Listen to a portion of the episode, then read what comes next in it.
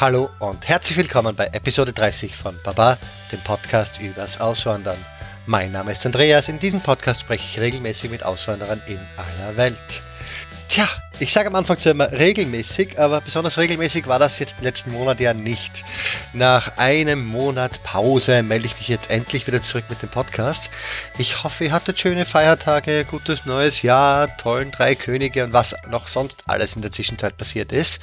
Ich hoffe, ihr habt mich vermisst und habt die Gelegenheit genutzt, meine alten Podcasts anzuhören. Immerhin gab es ja schon 29 Folgen vor dieser. Ähm, heute geht es, wie gesagt, nach Indonesien und wie ihr an der Länge seht, es ist eine extrem lange Folge. Wir knacken fast die drei Stunden, aber es ist wieder ein sehr interessantes Gespräch. Wie immer möchte ich mich am Anfang bei allen bedanken, die den Podcast ein wenig finanziell unterstützen.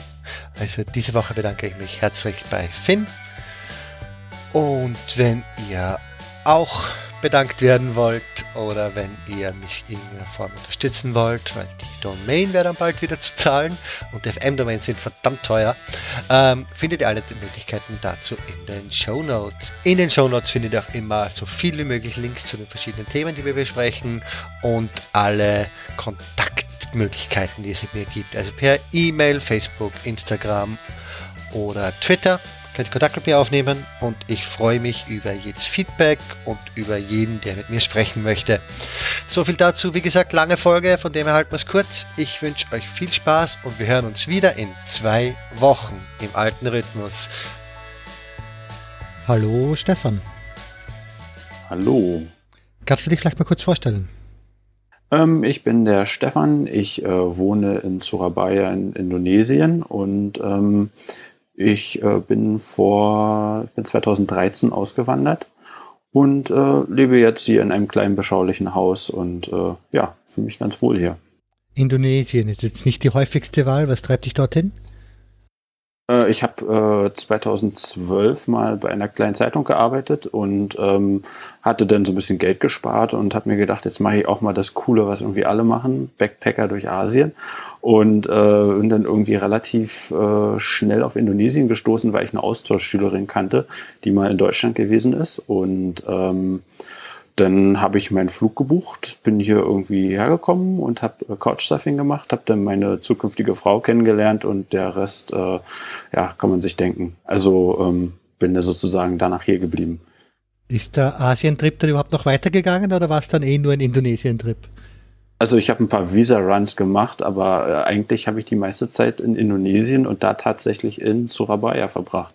Hätte ich so nicht gedacht. Äh, Surabaya ist eine schrecklich langweilige Stadt eigentlich, aber ähm, ja, ist mich hier gehalten. Genau, immerhin am Meer, ähm, auch wenn das Meer jetzt nicht unbedingt das Schönste ist, muss ich sagen. Also, äh, um mal so ein bisschen geografisch zu sagen, Surabaya ist äh, die zweitgrößte Stadt in äh, Indonesien die kann man relativ gut immer so mit Hamburg vergleichen, finde ich. Ähm, es ist äh, eine sehr wichtige Hafenstadt auch. Ähm, sie ungefähr 2,5 Millionen, wobei das ganze drumherum Gebiet, äh, also Metropol Area, sagt man ja dazu, es sind irgendwie, glaube ich, 5 Millionen. Und ähm, ja, es ist äh, immer am Wachsen, diese Stadt. Also hier entsteht irgendwie alle paar Nase lang entsteht hier irgendwie ein neues Apartment und äh, Menschen ziehen hierher. Das ist äh, ziemlich krass. Und deine Frau hat dort jetzt schon gelebt oder seid ihr gemeinsam dorthin gezogen in diese Stadt? Ähm, meine Frau hat hier schon gelebt. Meine Frau ist äh, vielleicht noch zu erwähnen, dass sie geboren und ähm, aufgewachsen und sie gehört zur chinesischen Minderheit. Das heißt, ähm, also Indonesien äh, hat eine ziemlich starke chinesische Minderheit, also eine ziemlich große.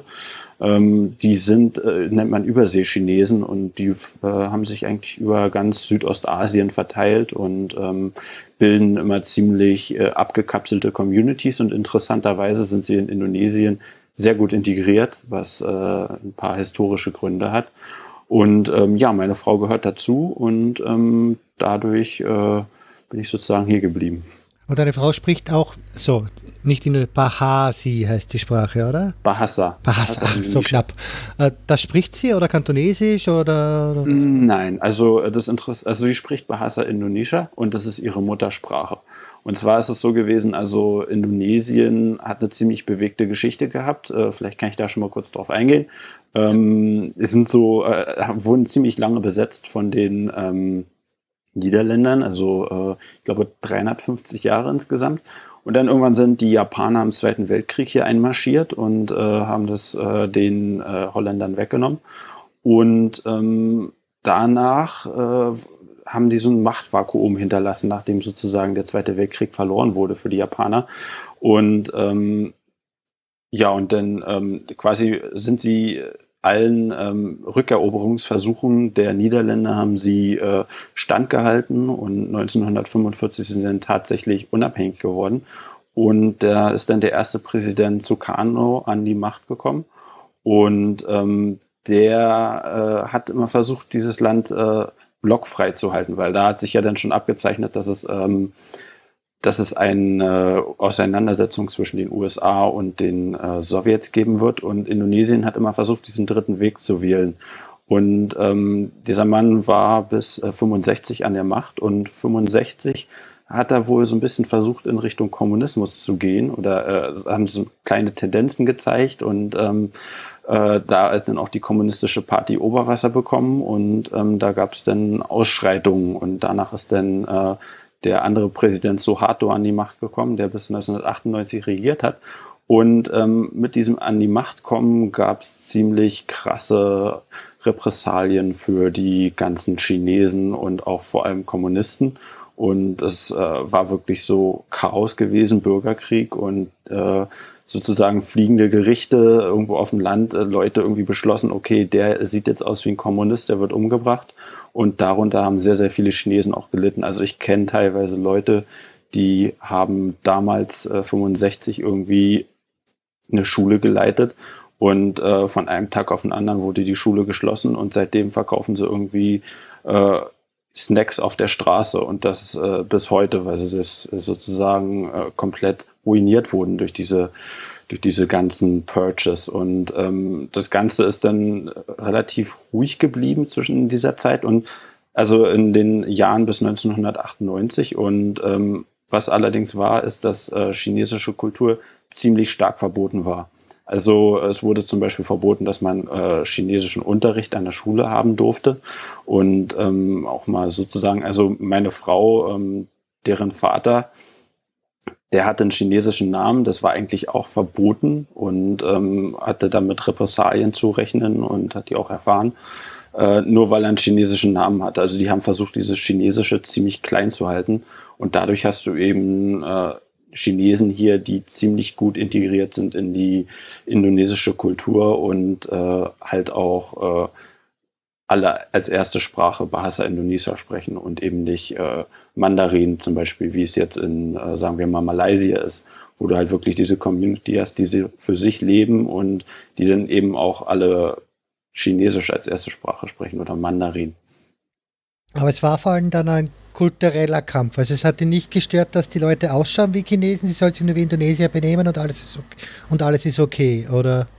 Ja, kann man so sagen. Und ähm, eigentlich, äh, also es war jetzt, ich glaube so als Chinesen, also ich habe es nicht erlebt, aber was ich so gehört habe, ist es so gewesen, dass die Leute relativ gut auch leben konnten, aber eben äh, halt sich aus äh, Politik zum Beispiel komplett fernhalten mussten weil das war eben halt immer eine Sache der, ähm, der Javanesen gewesen, also Javanese People. Die haben also sozusagen immer die politische Oberhand in Indonesien gehabt und ähm, die Malayus sozusagen. Und ähm, ja, das hat sich so fortgesetzt und 1998 äh, ist Indonesien, ähm, hat es eine ziemlich heftige Wirtschaftskrise erlebt.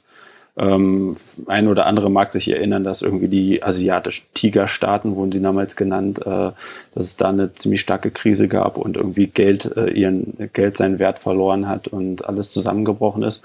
Und da gab es wieder Ausschreitungen gegen Chinesen und ich habe Bekannte, die damals eine Firma hatten und äh, alles auch wieder verloren haben. Und andere wiederum, die hatten Glück und äh, Leute wurden verfolgt und vergewaltigt. Das Interessante ist immer, dass Surabaya bei diesen ganzen Sachen, vor allem 98, ähm, ziemlich ruhig gewesen ist. Das meiste hat immer in Jakarta stattgefunden. Jetzt kurz für mich zur Orientierung. Jakarta ist auf derselben Insel oder auf einer anderen? Ja, das ist auf derselben Insel. Also ähm, Surabaya liegt im Osten von Java, ähm, ist die Provinzhauptstadt von Ostjava. Und ähm, Jakarta liegt im Westen. Jakarta ist äh, eine eigenständige Provinz und es hat drumherum noch ähm, Trabantenstädte, kann man sozusagen sagen. Und es sind insgesamt 30 Millionen Leute mit allen Trabantenstädten drumherum zugezählt. An sich hat Jakarta, glaube ich, nur so 12 Millionen, weshalb es immer nicht so richtig eine Rolle spielt, wenn man sich so die großen Städte weltweit anguckt. Aber das ganze Metropolgebiet ist ziemlich stark bevölkert. Insgesamt Java. Also ich glaube, wir haben hier, es ist ein ziemlich enger Landstrich und wir haben hier so 130 Millionen Einwohner. Und äh, es ist ziemlich krass, wie viele Leute in Indonesien leben.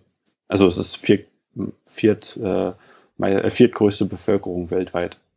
Genau, man hört nie was. Also Indonesien, ich ja. wohne jetzt ja in den Niederlanden, ich wohne in der Stadt, die als die Witwe von äh, Ostindien gilt. Also ich habe sehr viel mit Indonesiern und in Indonesien zu tun, aber ich glaube, da bin ich schon die große Ausnahme in Europa. Definitiv. Und ich äh, muss auch ganz, ganz oft Leuten erklären, was Indonesien überhaupt ist und äh, dass es nicht zu China gehört und ähm, dass es irgendwie äh, ja am Äquator liegt. Und dann, wenn man ihnen sozusagen auch erläutert, was für eine Größe dieses Land hat, das ist irgendwie zehntausende Inseln und eine Ost-West-Ausdehnung, die wohl so an ähm, Madrid-Moskau ranreicht. Und äh, ja, und wenn man sich überlegt, wie schier groß dieses Land ist, wie viel Wasserfläche es hat, wie viel Inseln es gibt, wie viele Sprachen, wie viele verschiedene Ethnien. Also ich glaube, das sind irgendwie 700 verschiedene Sprachen. Und äh, das ist richtig krass. Also vielleicht kann ich auch kurz auf Sprachen eingehen. Also du hast ja vorhin schon erwähnt, dass die Hauptsprache Bahasa Indonesia ist. Bahasa Indonesia ist eine sehr einfache Sprache, also eine richtige Reißbrettsprache. Das haben die sich irgendwann mal überlegt, äh, okay, wir haben hier äh, x verschiedene Sprachen und auf jeder Insel wird verschiedener Sprache gesprochen und einer versteht den anderen nicht. Deswegen erfinden wir jetzt eine sozusagen Retortensprache und nennen sie Bahasa Indonesia und die machen wir so einfach, dass auch selbst der äh, einfachste Mensch irgendwo auf dem Lande die noch verstehen kann. Also was zum Beispiel ist in Bahasa, hast du zum Beispiel Grammatik fast gar nicht.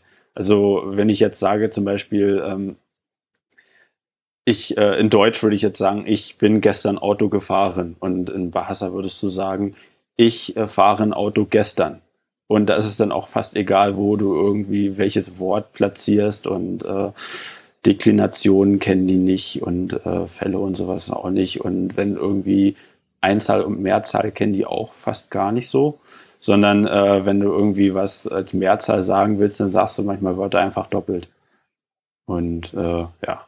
Und das ist auch keine Lautsprache, wie zum Beispiel äh, Mandarin, wo jetzt äh, ein Buchstabe anders ausgesprochen mit einer anderen Betonung schon wieder was komplett anderes heißt, sondern das ist äh, orientiert sich am lateinischen Alphabet. Und das ist Bahasa Malayu, falls es jemand schon mal gehört hat, das ist dem auch ziemlich ähnlich. Und äh, ja, und worauf basiert es jetzt? Wahrscheinlich am javanesischen Dialekt, also an der Sprache wahrscheinlich, oder? Äh, ich möchte, also was ich weiß, ist, dass, äh, dass es eben auch ein, eine Mixtur aus äh, fast allen Sprachen irgendwie ist. Also nicht allen Sprachen wahrscheinlich, aber äh, man hat zum Beispiel Sachen, die aus Papua kommen. Du kannst zum Beispiel auch äh, Sachen aus dem Portugiesischen, was ja auch ziemlich interessant ist. Ähm, äh, auch, also zum Beispiel jetzt wenn du jetzt Stuhl zum Beispiel nimmst, ist das gleiche Wort wie im Portugiesischen, also Kursi.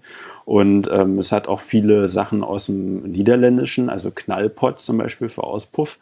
Und ähm, das klingt ziemlich lustig. Ja, und manchmal, manchmal möchte ich sogar sagen, hört man so ein paar Sachen auch noch aus dem, also Englischen natürlich auch. Und äh, ja, es hat so ein paar Anwandlungen, glaube ich, sogar aus dem Deutschen. Da bin ich mir aber nicht ganz sicher. Und ähm, ja, das ist eine ziemlich einfache Sprache, muss ich sagen. Du sprichst sie also. ja, ich sag mal so, ich weiß, wie ich jetzt irgendwie zählen kann. Ich komme auf den Markt zurecht, wenn ich einkaufen gehe. Ich könnte jetzt keine, ähm, keine philosophische Diskussion über den Sinn des Lebens mit jemandem führen auf Bahasa. Da müsste ich dann auf äh, Englisch ausweichen oder wahrscheinlich sogar Deutsch. Aber eigentlich grundsätzlich, so die Grundlagen kann ich. Aber ich, mir ist es schon manchmal ganz lieb, wenn jemand auch Englisch spricht. Ja, ist es, kommt das oft vor? Also kommst du mit Englisch ein bisschen durch oder? Ähm, dadurch, also man kann in Indonesien im, äh, mit der Englischsprachigkeit kann man das so ein bisschen vergleichen, wie es in Deutschland ist. Also wenn ich hier in Deutschland irgendwo bin und dann, äh, keine Ahnung, in Oberfranken irgendwie versuche, den äh, Dorfbauern auf Englisch irgendwie anzureden, dann wird mir wahrscheinlich auch einen Vogel zeigen und wird irgendwie versuchen, äh, mit mir auf Deutsch zu reden. Ähm, und so ähnlich ist es in Indonesien auch. Also äh, du hast hier ganz, ganz oft Leute, die äh, zwar so ein bisschen Englisch verstehen, aber dann meistens immer zu schüchtern sind und äh, das dann lieber gar nicht sprechen. Und äh, dadurch, dass es halt so ein großes Land ist, gibt es da gar keine große, äh, gar keine große Not, noch eine andere Sprache zu lernen. Also du hast hier extrem wenig Leute, die irgendwie mal das Land verlassen haben oder mal im Ausland gewesen sind, sage ich mal. Und äh, noch weniger Leute, die irgendwie mal Englisch wirklich gebraucht haben in ihrem Leben oder so. Also es ist teilweise recht schwierig, Leute zu finden. Allerdings gibt es halt auch Leute, die Englisch sprechen, wie in jedem anderen Land auch. Jetzt ist es, du hast es ja schon mal erwähnt, es besteht aus tausenden Inseln, zieht sich über tausende Kilometer. Du bist jetzt ja im Herz des Landes, du bist auf der Hauptstadtinsel, aber hat die für irgendeinen Bauern in Papua überhaupt eine Relevanz? Doch, definitiv. Doch, ähm, okay. Also ja, weil, weil hier ja sozusagen diese ganzen äh, Legislative und sowas abgeht und äh, weil die Wirtschaft ist ziemlich stark hier in, äh, in Java angesiedelt und ähm, in Papua ist halt so, dass es ähm, also das, der indonesische Staat, der hat irgendwann mal Papua annektiert in den 60ern und ähm, dadurch haben sie, äh, haben sie dann zusammen mit Bomben und Maschinengewehren versucht, äh, die Nationalbewegung in Papua klein zu halten und bis heute sozusagen. Und ähm, dann haben sie sowas gemacht, das nennt sich Transmigrasi. Also kann man sich ja vorstellen, was das ungefähr ist. Also so ein Austauschprogramm. Ähm, das heißt, dass die Leute, die in, aus Java kommen, dazu angeregt haben, äh, auf die anderen Insel zu siedeln damit es da sozusagen einen Austausch gibt. Und dadurch würde ich schon sagen, dass es eine Relevanz für jemanden in Papua hat, was sozusagen in Java gerade passiert. Auch politisch vor allem. Und auch gerade wegen Re Religionen und sowas. Also das ist äh, schon relevant für die, würde ich sagen. Mhm. Also gewisse Eigenständigkeit, selbst selbstverwaltend sind die Inseln gar nicht. Das ist ein starker zentralistischer Staat, oder? Ich würde schon sagen, dass es ziemlich zentralistisch ist. Ähm, man hat mal versucht, also ich glaube, es ist immer noch ein Prozess, dass man die Hauptstadt äh, von Jakarta, ich glaube, irgendwo nach Kalimantan verlegt. Also eine von den größeren Inseln. Äh, ich bin aber nicht ganz auf dem neuesten Stand, was da irgendwie die Bestrebungen sind und äh, wie weit das ist und äh, genau. Äh, äh, warum? Um's, um nicht alles auf eine Insel zu konzentrieren oder einfach, weil es keinen Platz mehr habt und sie müssen jetzt umziehen? Jakarta ist, äh, Jakarta hat extrem, extreme Probleme. Also ähm, erstmal sinkt die Stadt die ganze Zeit ab. Also äh, es ist irgendwie so Zentimeter pro Jahr oder sowas. Ich äh, ja und äh, anderes ist, dass äh, Jakarta regelmäßig überflutet. Und zwar ähm, und zwar ist es so, dass äh, dass diese Stadt einfach zu stark gewachsen ist. Und dadurch hast du eben äh, an den Abwasserkanälen Leute, die da irgendwie ganz dicht dran gesiedelt haben und die dann äh, zum Beispiel Müll, Hausrat und sowas alles einfach in den Fluss schmeißen. Dadurch überschwemmt alles und staut sich auf. Und du hast äh, einen großen Teil von Jakarta, also nicht einen großen Teil, aber hast zumindest einen äh, Teil von Jakarta, der denn, wenn Regenzeit ist, auch mal gerne unter Wasser steht und wo dann Leute mit einem Jetski durch die Straße fahren. Oder Schlauchboot. Ja, es gibt so, es gibt so Fotos, wo irgendwie so ein paar Leute mit dem Jetski da durch äh, Jakarta düsen, aber naja, das ist natürlich jetzt nicht jeder fährt mit dem Jetski da durch Jakarta. Das sind wahrscheinlich die meisten Leute, die können sich das, können sich das nicht leisten und dann, ja, müssen sie halt äh, Sachen auf den Kopf und dann irgendwie durchs äh, tiefe Wasser warten. Mhm. Wobei ja wahrscheinlich Jakarta im Vergleich zum Rest des Landes wahrscheinlich eh noch besser gestellt ist, oder? Ähm, ja, also man kann sagen, dass das Lohnniveau in Jakarta ein bisschen höher ist. Äh, ansonsten kann man auch sagen, dass äh, gerade so Firmen und sowas sich äh, eher in Jakarta ansiedeln und das ist relativ zentralistisch, aber ich würde zum Beispiel sagen, wenn man das jetzt mit Paris vergleichen würde, also ist ja dafür bekannt, Frankreich, dass, äh, dass es alles aus Paris gelenkt wird in Jakarta ist, ist, in Indonesien ist es so ein bisschen so, habe ich immer das Gefühl. Aber man kann auch schon sagen, dass Städte wie zum Beispiel Surabaya trotzdem, äh, trotzdem irgendwie auch wichtig sind. Und auch die politische Lage in Jakarta ist ziemlich krass. Also ähm, vielleicht auch noch mal ein kurzer Exkurs. Ähm, die hatten äh, bis vor kurzem ein, äh, ein äh, Gouverneur gehabt, der war Chinese und ähm, Christ. Und der ist ins Amt gekommen, weil sein Vorgänger, ähm, Jokowi, der ist Präsident geworden 2014 und dadurch, dass er dann nicht mehr Gouverneur war, ist äh, sozusagen sein Stellvertreter, der dieser besagte Mann war, ähm, der nennt sich Ahok, äh, der ist sozusagen ins Amt gekommen und er hat einen ziemlich, er hat diesen Stil von Jokowi weiter fortgesetzt, hat äh, versucht, Korruption zu bekämpfen und äh, hat versucht, die Stadt besser zu gestalten, hat zum Beispiel diese an, von mir eben gerade schon angesprochenen Abwasserkanäle gereinigt und versucht, da die Leute umzusiedeln, die da wohnen. Und irgendwie bauen die da gerade ihr Metrosystem aus, was vorher noch gar nicht existent war. Und dieser Mann ist im letzten Jahr in der, äh, war wieder Wahl gewesen und dieser Mann ist jetzt im Knast. Und zwar hat er auf einer Rede gesagt äh, zu diesen, äh, zu den Leuten, ja, so ungefähr, ihr müsst jetzt nicht äh, jedes Wort aus dem Koran wörtlich nehmen. Ihr könnt ja auch mal jemanden wählen, der kein Moslem ist. Und er sitzt jetzt im Knast. Also ist jetzt natürlich stark verkürzt. Das war, wahrscheinlich hat er noch ein paar mehr Sachen gesagt aber wegen Blasphemie sitzt er jetzt im Knast für zwei Jahre. Das ist jetzt demnächst irgendwann auch wieder vorbei. Und ähm, ja, ist äh, jetzt ein Typ an die Macht gekommen, so ein ähm, der wurde schon aus der Regierung von Jokowi rausgeworfen, war Bildungsminister oder sowas gewesen und äh, übelst korrupt der Mann und ähm, auch nicht sehr beliebt, habe ich das Gefühl. Und äh, jetzt versucht er diese ganzen Schritte, die Ahok gegangen ist, äh, umzukehren und das komplette Gegenteil wieder zu machen. Zum Beispiel haben die äh, so Rikschas, also nimmt man hier Becak. Äh, das sind so eine Art Fahrrad, äh, ja, Fahrräder mit einem Sitz, mit einer Sitzreihe vorne drauf. Äh, die hat er zum Beispiel versucht zu verbannen und ähm, jetzt wurde sozusagen gesagt, ja, die dürfen wieder zurück und äh, übrigens, wir sind jetzt ganz modern, wir machen jetzt E-Bejak, wir gehen jetzt mit einem Elektromotor und damit lösen wir das Verkehrsproblem in Jakarta, was übrigens auch ziemlich krass ist, weil äh, ja, das äh, wurde ja schon in der Folge mit dem Mann aus Singapur erwähnt, dass man da schon mal mehrere Stunden für ein paar Kilometer braucht. Und ist da wahrscheinlich, ich bild mein, das ist in Indonesien auch was mit dem Moped sehr verrückt ist, oder? Wo dann 30 Leute nebeneinander fahren, oder? Ja, na klar. Also ich äh, bin heute, war heute auch erst wieder Auto gefahren und äh, es ist ziemlich krass. Also man hat äh, ist immer ziemlich dicht daran, irgendwie mit Leuten zusammenzufahren. Aber was das Interessante ist, wenn man jetzt zum Beispiel einen deutschen Verkehr nimmt, da weiß man, okay, ähm, ich bin jetzt in einer Ortschaft, ich fahre jetzt 50. Und 50 km/h wirst du in Indonesien auf den meisten Straßen innerorts nie erreichen. Hm. Also wirklich nie. Meistens sind es 20 oder 30. Und ähm, man muss die ganze Zeit immer verhandeln. Das ist ziemlich stark, äh, also man sagt ja, dass äh, Autofahren und Verkehr generell eigentlich Kommunikation ist und das ist in Indonesien sehr, sehr stark. Man muss jedes Mal, wenn man an eine Kreuzung kommt und da keine Ampel ist und niemand, der einen irgendwie einweist oder so, äh, muss man aushandeln, wer als erstes fährt. Und das macht man durch entweder forsches Vorpreschen und Hupen oder eben halt defensives Warten.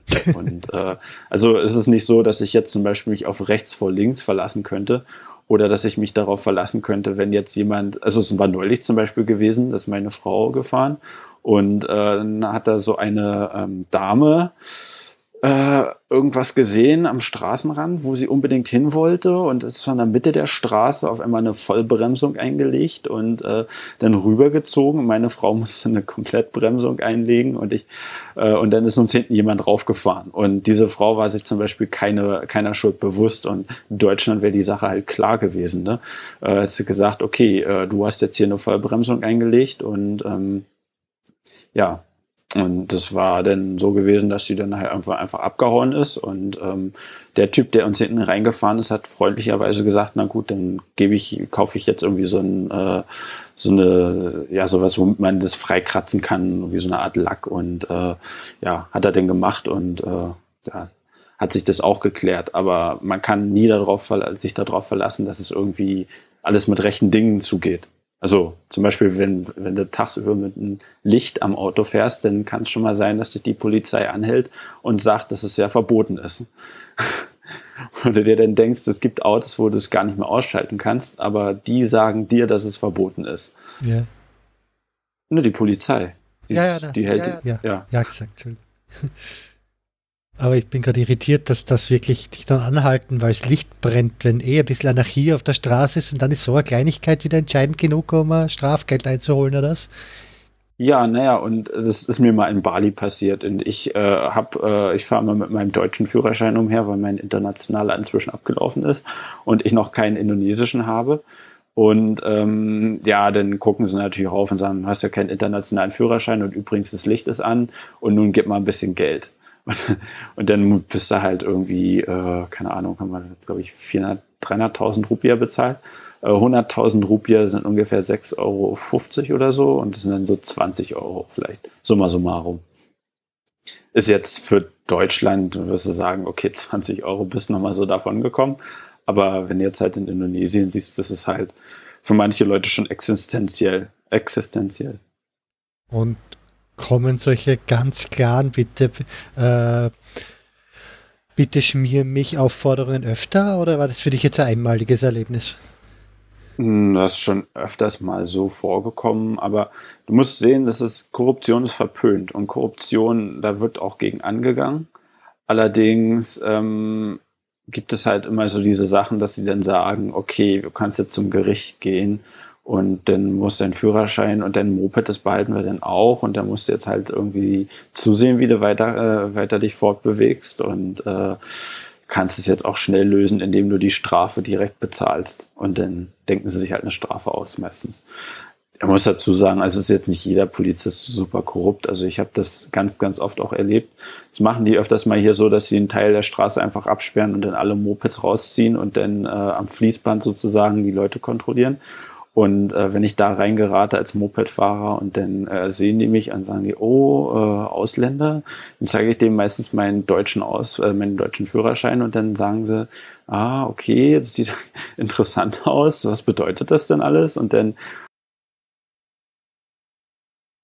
Motorradführerschein habe, was ich jetzt theoretisch in Deutschland nicht habe mit B1 und meistens glauben sie mir es denn und wenn ich dann nochmal irgendwie was in Javanesisch sage, also irgendwie so äh, Tschüss oder Guten Tag und, ähm, und ein bisschen Bahasa spreche, dann freuen die sich meistens so, dass sie mich dann so durchlassen. Also äh, man kann schon sagen, dass es ab und zu auch mal äh, einen Ausländerbonus hast. Wobei es gleichzeitig wahrscheinlich Bonus und Nachteil gleichzeitig ist. Also du wirkst wahrscheinlich eher so, oder oh, ist was zum Holen. Naja, also man, man muss ganz klar sagen, es kommt darauf an, wo du gerade bist. Also wenn du in Bali bist zum Beispiel, was komplett überlaufen ist touristisch, ähm, da wirst du ausgenommen wie eine Weihnachtsgans. Und selbst wenn du denn mal irgendwie äh, durch die Blume zu verstehen gibst, dass du auch in Indonesien lebst und dass du sogar ein bisschen Indonesisch sprichst, sind die meistens immer noch ziemlich dreist mit dem, wie sie dich abziehen. Aber zum Beispiel in Surabaya ist es komplett andersrum. Also ich kriege immer genau die Preise, die jeder andere auch kriegt. Und es ist nie so, dass mich jemand übers Ohr hauen will. Und ähm, meistens ist es so, dass ich, also ich, ich gehe mal so weit, dass ich es eigentlich positiven Rassismus nenne. Das wurde auch in der Singapur-Folge schon so ein bisschen erwähnt, dass äh, die äh, Leute sozusagen sehr offen sind für die ganzen ähm, Westler. Und dir sozusagen schon mal einen Bonus mitgeben, wo du dir denkst, naja, den hättest du jetzt Deutschland so wahrscheinlich nicht bekommen. Andererseits ist es manchmal sehr, sehr nervig, wenn du einfach nur mal irgendwo äh, über die Straße gehst und äh, da irgendwelche Kids, die da gerade so ein bisschen äh, ja, in der Pubertät und dann sich ein bisschen beweisen wollen, dann, äh, dann schreien die, hey Mister, und das geht einem manchmal schon ziemlich auf den Keks, was man so für Aufmerksamkeit bekommt. Äh, weshalb äh, ja, also was auch zum Beispiel, wenn ich habe einen Sohn, muss ich vielleicht noch dazu sagen, ein kleines Kind, wo wir auch bei der Schulauswahl ziemlich drauf geachtet haben, dass sie halt auf eine Privatschule geht, wo die Leute sich äh, eben halt überhaupt nicht drum scheren, ob du jetzt ein Ausländer bist oder nicht. Weil wir hatten ihn zum Beispiel mal auf einer Schule gehabt, wo, äh, ja, also wo untere Schichten, also ich will nicht untere Schichten sagen, aber ich meine jetzt äh, geringere Einkommen, äh, vertreten waren und dann auch die Lehrer eben äh, diese Attitüde hatten, dass sie eben meinen Sohn komplett bevorzugt haben und die ganzen anderen Kinder äh, einfach mal so äh, hinten runterfallen lassen haben und nur mit meinem Sohn gespielt haben und mit ihm Fotos gemacht haben und die anderen Kinder hatten irgendwie das Nachsehen und das äh, sollte eigentlich so nicht sein. Und das die dann in einer Form auf dein Kind den Hass entwickeln, obwohl es nichts dafür kann. Toll. Na gut, ich muss dazu sagen, also Schule, also mein Sohn ist zwei Jahre alt, zweieinhalb Jahre. Und ähm, das, äh, also Kindergarten zum Beispiel gibt's hier gar nicht und der geht jetzt in so eine Art äh, Spielgruppe und äh, allerdings ist die Spielgruppe schon so, dass, dass er jetzt Mandarin lernt und ähm, ja, und dass er rechnen und sowas alles schon lernen. Also das ist schon ziemlich krass. Und in dieser anderen Spielgruppe war es eben halt so, dass die Kinder dann, äh, ja, die haben halt gesehen, dass der andere mehr Aufmerksamkeit kriegt und dann angefangen loszuheulen weil es ungerecht ist. Und ja, haben wir natürlich dann gewechselt.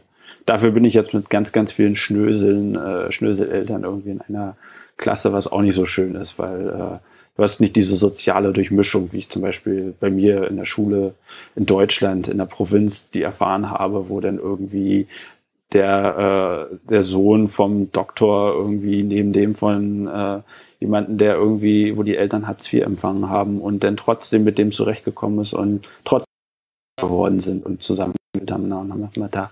Das hast du in Indonesien zum Beispiel gar nicht. Das, da hast du das ziemlich stark immer alles abgegrenzt und die Leute leben in ihren eigenen Blasen. Und äh, in so einer Blase leben wir jetzt sozusagen auch. Und das ist sehr, sehr schade. Aber diese Blasen sind vor allem finanzieller Natur und nicht wirklich Kulturgruppen. Also es ist nicht die Chinesenblase und beides, doch, okay. beides. Beides. Also ähm, mein Sohn geht auf eine Schule, die sich, äh, also vielleicht sollte ich noch ein bisschen weiter ausholen. Es gibt, ähm, man sagt, es gibt so äh, Scholar Buangan. Das ist, äh, Buang heißt wegwerf und äh, Scholar Schule und äh, also so die Schule, wo man sozusagen die Kinder wegwirft und äh, so wörtlich übersetzt. Und äh, das sind diese, das sind die meistens öffentliche Schulen. Und an diesen öffentlichen Schulen ist es so, dass äh, die Lehrer relativ wenig motiviert sind und die Schüler äh, ja und der Unterricht ziemlich schlecht ist, die Unterrichtsmittel fehlen und die Schüler auch nicht motiviert sind und alles, alles schlecht ist sozusagen. Und du willst dein Kind eigentlich nicht auf eine äh, reguläre öffentliche Schule stecken und ähm, dann hast du eben halt die religiösen Schulen. Äh, die werden dann meistens äh, finanziert durch äh, Moscheen, das gibt's ab und zu, und vor allem aber auch durch äh, christliche äh, Trägerschaften. Das ist dann zum Beispiel katholische Kirche oder äh, kleinere evangelische Kirchen und ähm, die unterhalten dann halt eine Schule und ähm, mein Sohn ist auf einer Schule freie Trägerschaft, die äh, wurde 1965 geschlossen, weil es eine chinesische Schule war. Ähm, ich habe einen Bekannten sogar, dessen Vater genau auf dieser Schule war und an dem Tag zu dieser Schule gegangen ist und es live miterlebt hat, wie diese Schule geschlossen wurde und ziemlich dramatische äh, Erlebnisse da durchlebt hat. Und mein Sohn geht auf diese Schule, die wurde wieder eröffnet, äh, mit dem Ziel, sozusagen Mandarin zu fördern und ähm, äh, säkular, etwas säkularer zu sein. Und ähm, das war mir ziemlich wichtig, dass er eher auf eine säkularere Schule geht, äh, wo zwar am Anfang des Unterrichts gebetet wird und äh, äh, aber dann trotzdem eben halt auch Buddhisten da sind. Wir haben sogar ein, zwei muslimische Kinder da. Und ähm, um auf deine Frage zurückzukommen, es ist an dieser Schule zum Beispiel, es ist ziemlich, äh, sind ethnische Trennungen halt, äh, ja, das sind halt meistens alles Chinesen. Äh, bis auf äh, eine Ausnahme, weiß ich, dass die Mama irgendwie Muslim und äh, aber sie, das musstest du irgendwie mal lange nachforschen, um überhaupt zu erfahren, dass sie Muslim ist. Und äh, auch gesellschaftlich abgetrennt im Sinne, dass sie eben alle reich sind. Und äh, alle nicht reich, aber äh, obere Mittelschicht, wo dann halt äh, die wichtigste Frage des Tages ist, äh, gehe ich jetzt irgendwie Sushi in der Mall essen oder lasse ich meine Maid zu Hause was für mich kochen? Und ähm, ja. Und du hast, da gibt es halt keinen Kontakt zu anderen Menschen, kaum Kontakt zu Moslems, weil die dann wieder auf andere Schulen gehen. Und das ist sehr, sehr schade. Ist diese diese Wiederöffnung von der Schule, ist es auch so eine Art Wiedergutmachung? Hat es überhaupt was gegeben, eine Art Wiedergutmachung, Entschuldigung vom Staat her betreffende Unterdrückung oder hat es einen Tag aufgehört und macht es halt wieder? Ähm, eigentlich so äh, nicht. Also man kann schon sagen, dass äh, die Leute, die äh, die teilweise damals Verbrechen begangen haben, eben auch als Helden teilweise gefeiert wurden. Das ist eine ziemlich zwiespältige Geschichte, weil man muss sehen, dass Indonesien eine sehr junge Demokratie ist und äh, überhaupt erst äh, Wahlen seit 98 stattfinden und äh, richtig stattfinden. Und ähm, du hast eben halt immer noch diesen Mief von der ähm, Suharto-Diktatur äh, drin. Also das merkt man jetzt zum Beispiel, haben wir demnächst wieder Präsidentschaftswahlen und ähm, da tritt der Schwiegersohn äh, von diesem ähm, Diktator an und ähm, hat ernsthafte äh, Aussichten auf den Präsidentenposten. Das war das Jahr da, also es war vor fünf Jahren schon mal so gewesen, 2014, also 2019 haben wir die Wahl, 2014 hatten wir eine und da hat er auch schon gegen, ist auch schon gegen Jokowi angetreten und das war eben halt das alte System, was irgendwie versucht, nochmal sich die Freunde wieder zu sichern und äh, die Geschichte wieder zurückzudrehen. Und dieser Mann, der da, der Brabro, der da angetreten ist, der hat Dreck am Stecken irgendwie. Also wenn da mal jemand richtig nachforschen würde, der war General gewesen und hat irgendwie, war für die Ermordung von Leuten irgendwie mit verantwortlich. Und in Timor-Leste, also falls das was sagt, äh, Osttimor, das ist ja äh, 2001, glaube ich, unabhängig geworden. Und das war eine ziemlich blutige Auseinandersetzung, die sich da die äh, Unabhängigkeitskämpfer, die Freiheitskämpfer mit dem indonesischen Staat geliefert haben. Und ähm, da ist auch Verwicklung und äh, es ist ziemlich, äh, ziemlich dreckiger Sumpf, aus dem der da hervorsteckt. Und ähm, es ist so diese alte, alte Bewegung gegen sozusagen das Neue, was dieser Soko wie so ein bisschen verkörpert. Und äh, ja. Und von daher kann man, glaube ich, auch nicht so wirklich erwarten, dass es eine wirkliche Wiedergutmachung gibt. Also es ist immer ziemlich, ich muss sagen, über die Jahre, die ich jetzt in Indonesien bin und mich dann auch mit der Geschichte schon ein bisschen beschäftigt habe, muss ich sagen, dass ich immer wieder beeindruckt bin, wie das die Deutschen doch geschafft haben, zum Beispiel mit dem Holocaust umzugehen und eben äh, diese Geschichte so präsent zu haben und äh, so tief in, dies, in diese, in die Seele eingewebt haben, dass wir damals dran schuld waren und nur wir und ähm, dass äh, wir das auch nie ablehnen sollten oder nie ins Frage stellen sollten. Und das äh, gibt es in Indonesien zum Beispiel gar nicht. Und das ist, glaube ich, eher der Standard, dass es eben andersrum ist und nicht so wie bei uns in Deutschland. Weil wir vorher auch kurz über den Westler-Bonus gesprochen haben. Besitz haben den die Niederländer auch oder gibt es da noch Vorurteile gegen den ehemaligen Kolonialherren? Nein, Überhaupt nicht. Also das ist total, total spannend eigentlich. Also klar gibt's ab und zu mal Leute, die irgendwie so ein bisschen, aha, Westler, ne? Aber dann ist es meistens eher so Leute, die dann denken, aha, der ist ja nur hier, um irgendwie mal ein paar Frauen abzustauben oder äh, um irgendwie äh, uns irgendwas wegzunehmen. Aber das ist sehr, sehr selten. Das ist total interessant, weil ähm, die Niederländer haben hier wirklich gewütet. Also äh, es ist nicht so wie jetzt zum Beispiel Gut, die Briten kann man auch nicht im besten Licht dastehen lassen, aber zum Beispiel, wenn man sich so anguckt, Malaysia, das haben die relativ geordnet hinterlassen, würde ich sagen. Und äh, wo, die Niederländer, die haben hier nicht, die haben dieses Land äh, nur deswegen überhaupt besetzen können, indem sie irgendwie Söldner arrangiert haben. Und äh, und die haben hier äh, dafür gesorgt, dass die Chinesen und die Javanesen, dass sie sich, oder die äh, Natives, sag ich mal, dass die sich äh, gegenseitig hassen. Und ähm, das Interessante ist eben, dass die Chinesen, die genauso unter den Niederländern gelitten haben und auch äh, sehr, sehr stark verfolgt wurden, dass die die Boommänner sind in Indonesien und dass die Westler sehr, sehr gut dastehen. Also es ist wirklich krass. Es gibt Leute, die, also Leute, die dann halt zu mir ankommen, mich fragen, ob sie ein Foto machen können oder ob ich mal ihr Kind streicheln kann. Und dann denkst du dir einfach so, ich bin auch nur so ein ganz normaler Typ, der irgendwie gerade Milch kaufen will. Ja, was ich in dem Zusammenhang ja auch immer ganz interessant gefunden habe, ist, dass die Niederländer nach 45 eben nicht an, es war ja kein Krieg, was da probiert haben, sondern es war im Endeffekt so eine Mischung zwischen, also die mit polizeilichen Kräften haben sie ja versucht, die Insel irgendwie zu halten. Inseln. Ja, und äh, die Japaner haben irgendwie Waffen da gelassen. und äh, ja, es ist, man, äh, zelebriert, also es gibt hier zum Beispiel in äh, Surabaya so ein Bambusmonument und das steht sozusagen für die Bambusspitzen, mit denen sie die Niederländer erdolcht haben. Und äh, ja, also es ist ziemlich viel Folklore um diese ganze Unabhängigkeit drumherum. Und man ist jetzt ziemlich stolz darauf, dass man die Niederländer losgeworden ist. Andererseits hat man trotzdem, habe ich immer das Gefühl, das ist alles so positiv. Also ich. Äh, also ist die Kolonialzeit irgendwie romantisch verklärt, meinst du, oder? Würde ich jetzt nicht unbedingt sagen, aber es ist halt, das, das ist halt so skurril für mich, dass die Leute eben halt immer noch so positiv über uns Westler denken und ähm, auch über die Niederländer. Also ich werde vor allem ganz oft gefragt, entweder wenn, wenn mich jemand fragt, ja, wo kommst du denn her, dann das erste, ah ja, Amerikaner. Nein, kein Amerikaner, dann musst du Niederländer sein. Woher kommst du? Ich komme aus Deutschland. Deutschland, Deutschland. Ach ja, Mercedes, ne? Und wenn manche Leute, die, äh, äh, die wissen es dann eben nicht, wo Deutschland ist, dann muss ich denen halt erklären, ja, das ist neben den Niederlanden. Ach ja. Ich habe ja damals in der Schule Niederländisch gelernt. Und dann fangen sie an, was auf Niederländisch zu sagen.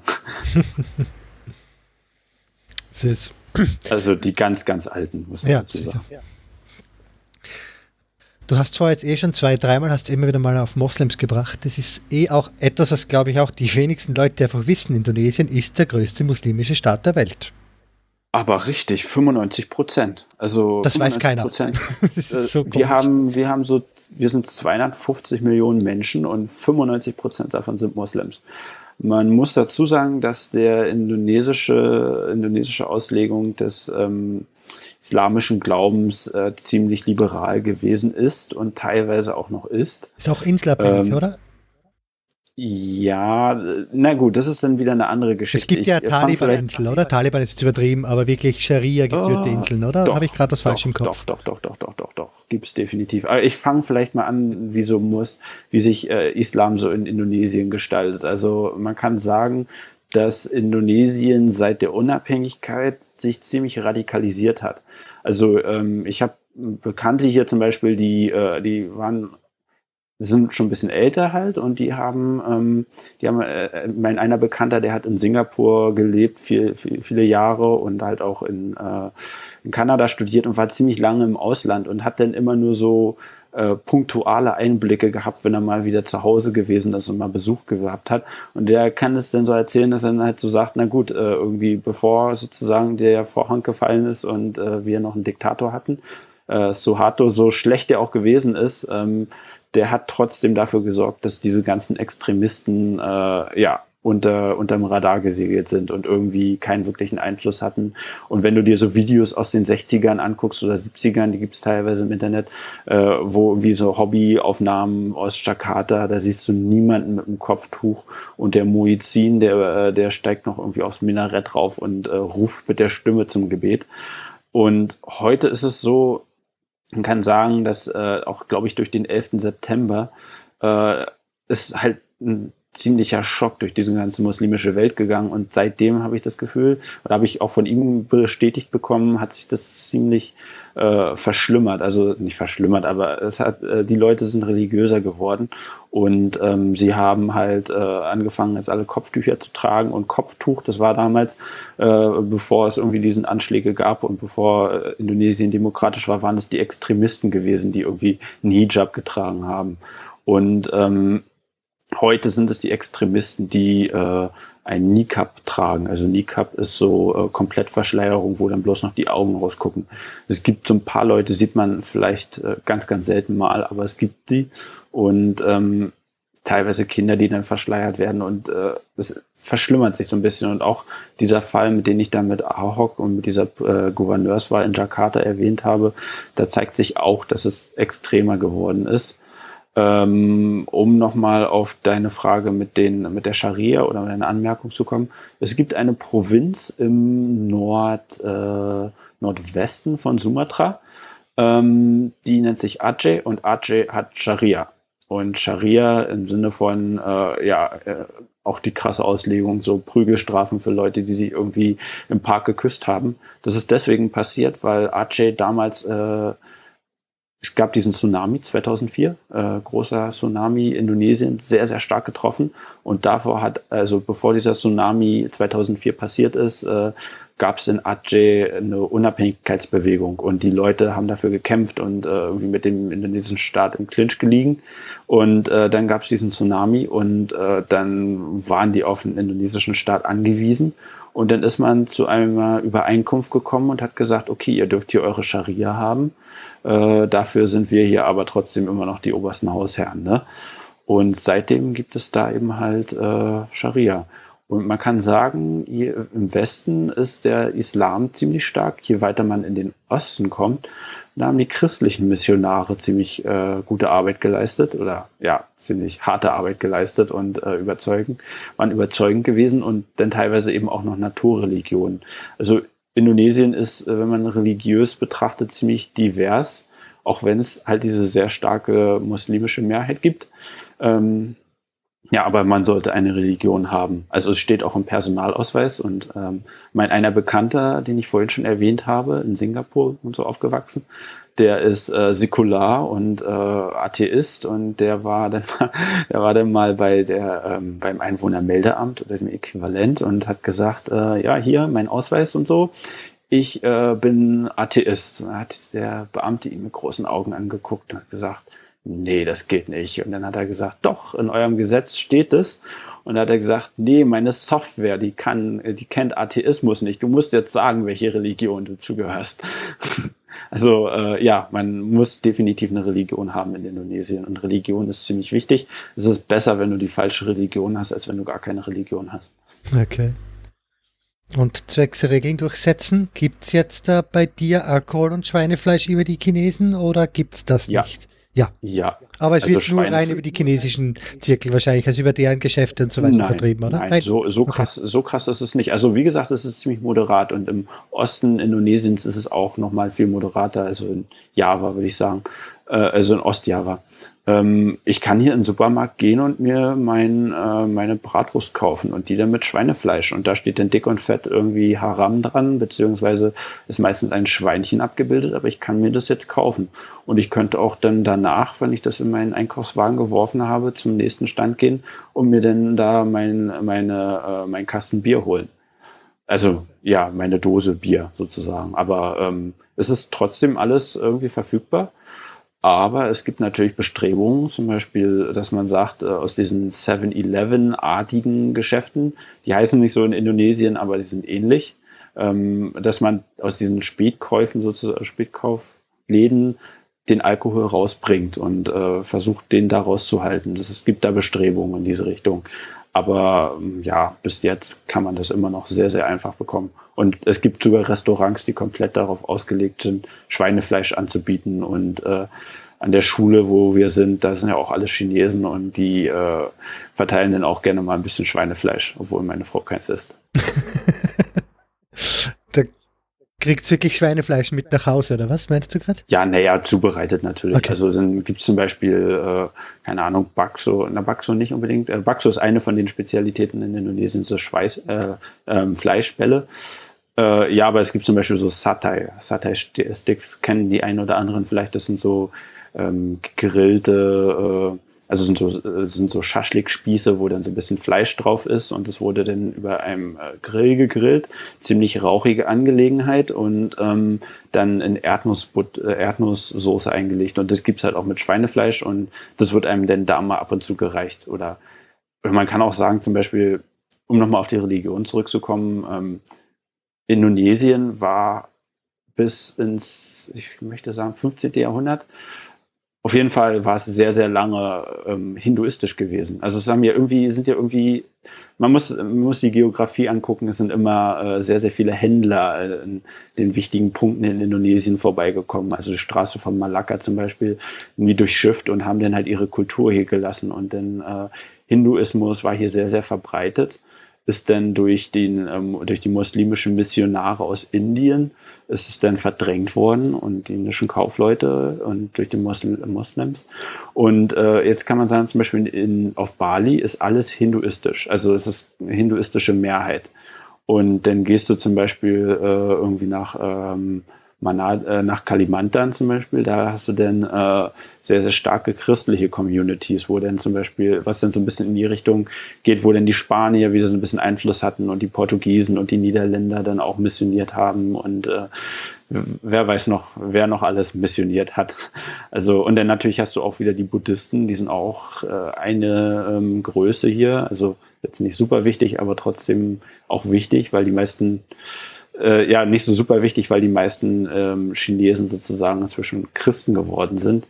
Aber hast es trotzdem immer noch, dass es eine wichtige Rolle spielt.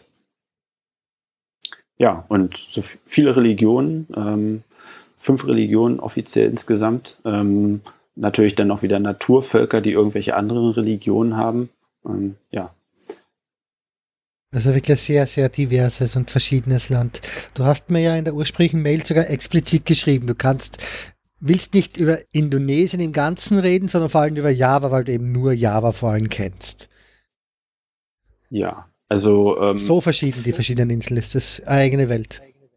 Ja, das ist also das, das geht irgendwie so mit Flora und Fauna los. Also du hast irgendwie ähm, mitten durch Indonesien durch geht die sogenannte Wallace Line. Wallace war mal so ein Typ, der zu Zeiten Darwins irgendwie auch sich mit Evolution beschäftigt hat und der hat dann mal so festgelegt, dass äh, sozusagen auf der einen Seite der Wallace Line, die in Richtung Asien zeigt, dass man da noch so äh, asiatische Flora und Fauna und auch vor allem Tiere sehen kann und äh, gleich nach dieser Linie, die so zwischen, die so östlich von Bali also östlich von Lombok auch äh, verläuft, ähm, kann man sagen, äh, dass da dann schon wieder ozeanische Flora und Fauna vorherrscht. Also was man auch aus Australien teilweise kennt. Und ähm, ja, das ist, äh, fängt da an und ähm, ich, weil, warum ich das gesagt habe, ist, weil ich bin auch sehr wenig in Indonesien rumgekommen, muss ich ganz ehrlich sagen.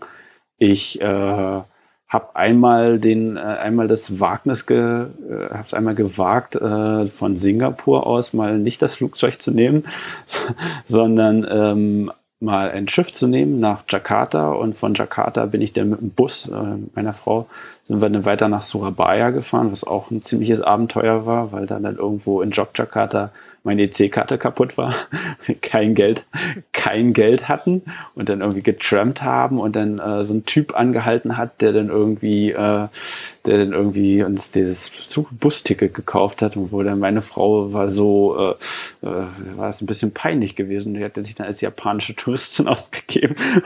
der arme Mann, der arme, der arme Kerl, der, der hat die ganze Zeit irgendwie versucht, mit uns auf Englisch zu kommunizieren, was er überhaupt nicht konnte. Und dann äh, haben wir da irgendwie, äh, das hat meiner Frau auch schrecklich leid getan, weil sie die ganze Zeit verstanden hat, was er gesagt hat. Und aber naja, er hat uns das Ticket gekauft und dann sind wir halt weitergefahren. Aber ich war außerdem halt noch, was äh, jeder, jeder irgendwie schuldig ist, in Bali gewesen, natürlich. Ähm, was auch nochmal, was auch wieder komplett anders ist als irgendwie äh, das, äh, als irgendwie Java. Und äh, war ich halt auch noch auf, äh, was ich jedem übrigens empfehlen würde, wenn er Bali, ne, Flugzeug nehmen oder Boot meinetwegen und weiter nach Komodo Island. Komodo Island ist äh, Das sind die Marane, das sind die Dinosaurier. Schöne Insel, das sind riesige Oder? Viecher. Also ja, die reißen so einen Büffel irgendwie zum Mittag, ja. und verschlingen den denn. Also das ist, äh, das sind riesen, das sind riesen Echsen, also so, äh, ich glaube die größten, die es noch gibt. Und ähm, ja, das äh, ziemlich krasse Tiere und die haben wir uns angeguckt. Und äh, ja, meine Frau, die hat damals an einem, äh, hat irgendwie das von Nokia gesponsert bekommen. irgendwie äh, hat es irgendwie geschafft. Äh, sagen wir jetzt Nokia hatte noch äh, Windows Phone, falls dem einen oder anderen noch was sagt, und da hat es irgendwie geschafft, sich äh, da an so, so einem Wettbewerb teilgenommen, ist dann irgendwie Lumia Hero geworden. und, und, dann haben die irgendwie so einen Typen irgendwie aus äh, aus London eingeflogen, äh, einen äh, sehr netten Videographer, und der hat dann da irgendwie einen Film über sie gedreht und der ist dann und dann wurde er irgendwie Microsoft hat der den Laden dann übernommen? Und dann haben die das ja mehr oder weniger eingestampft, weil es niemand, niemand haben wollte. Und äh, da ist dann draus äh, geworden, dass wir noch ein Telefon hatten und eine Marketingagentur, die irgendwie noch zu viel Geld hatte und die damals irgendwie versprochen hatte, ja, wir fliegen euch dann da mit Hubschraubern und so fliegen wir dann mit einer Frau und dann machen wir da lustige Fotos und Videos. Und dann haben sie gesagt, na gut, wir haben noch das Marketingbudget, wir äh, kaufen euch jetzt einen Flug nach äh, Komodo Island und da werdet ihr dann umhergefahren und so. Und das war echt traumhaft. Also jeder, der mal nur nach Indonesien verreisen will, was ich übrigens empfehlen würde, ähm, der sollte sich unbedingt Komodo Island angucken und äh, keine Kosten und Mühen äh, scheuen. Und äh, wenn das Geld noch ausreicht, unbedingt nach Papua und Raja Ampat angucken. Das ist noch viel, viel schöner. War ich, ich allerdings Gefühl, nie gewesen. Entschuldigung, ich habe das Gefühl, dass du Indonesien empfiehlst, aber bloß nicht Bali. Das ist das Gefühl, was bis jetzt bei dir mitschwingt, finde ich. Bali, Bali ist, ist eigentlich, also. Ähm, Touristenressort. Ist so das Mallorca für Australier, ne? Und ähm, ich muss sagen, also Bali ist, äh, Bali ist eine wahnsinnig interessante Insel. Also äh, ich war vier oder fünf Mal gewesen und einmal auch mit dem Auto da gewesen. Mein kleinen Sohn, der damals noch nicht fliegen konnte, der zwei Monate alt war. Naja, und dann halt so zwölf Stunden oder so dahin gefahren und äh, das war krass. Aber um nochmal auf Bali zurückzukommen, Bali ist, äh, wie gesagt, überrannt touristisch. Wenn man sich so anguckt, wie es mal so in den 70ern ausgesehen hat, da irgendwie so einsame Strände und äh, irgendwie da äh, Bali, also die äh, irgendwie die Einwohner aus Bali, die dann halt noch in ihren traditionellen Klamotten umhergelaufen sind und dann irgendwie äh, ja überhaupt jetzt die ersten Westler da gesehen haben und das ist komplett anders heute, es ist komplett überlaufen. Und äh, wenn man da äh, außerhalb der Regenzeit hinfährt, ist es noch viel, viel schlimmer. Und äh, vor allem, wenn man dann in Richtung Kuta sich begibt, also Kuta ist, äh, Denpasar ist die Hauptstadt, wenn man sich Bali mal anguckt, das ist, ähm, ja, das ist, äh, das läuft auf äh, im Süden äh, sozusagen relativ spitz zu und dann wird es eine relativ enge Lang Landzunge und dann kommt noch mal so ein großer Froppen unten dran, der dann ähm, äh, ja wo dann auch noch mal viele Tor Hotels sind und auf dieser engen Landzunge da ist dann irgendwo der Flughafen gerade noch mal so die Startbahn hingepasst hat und daneben noch mal so eine Schnellstraße und ähm, gleich daneben ist äh, Kuta. Kuta ist eine, war mal ein kleiner Ort gewesen und ist jetzt eine Touristenhochburg. Und wenn man den Fehler macht, da an dem Strand mal baden zu gehen zur falschen Zeit, dann geht man mit Müll irgendwie surfen. Und das ist sowieso komplett überlaufen. Aber es gibt natürlich auch wiederum äh, diese schönen Reisterrassen, wenn du irgendwie äh, findest auch sehr, sehr viele einsame Orte. Und was ist überhaupt das Tollste an Den Pasa ist, man kann ab und zu auch mal ein bisschen spazieren gehen.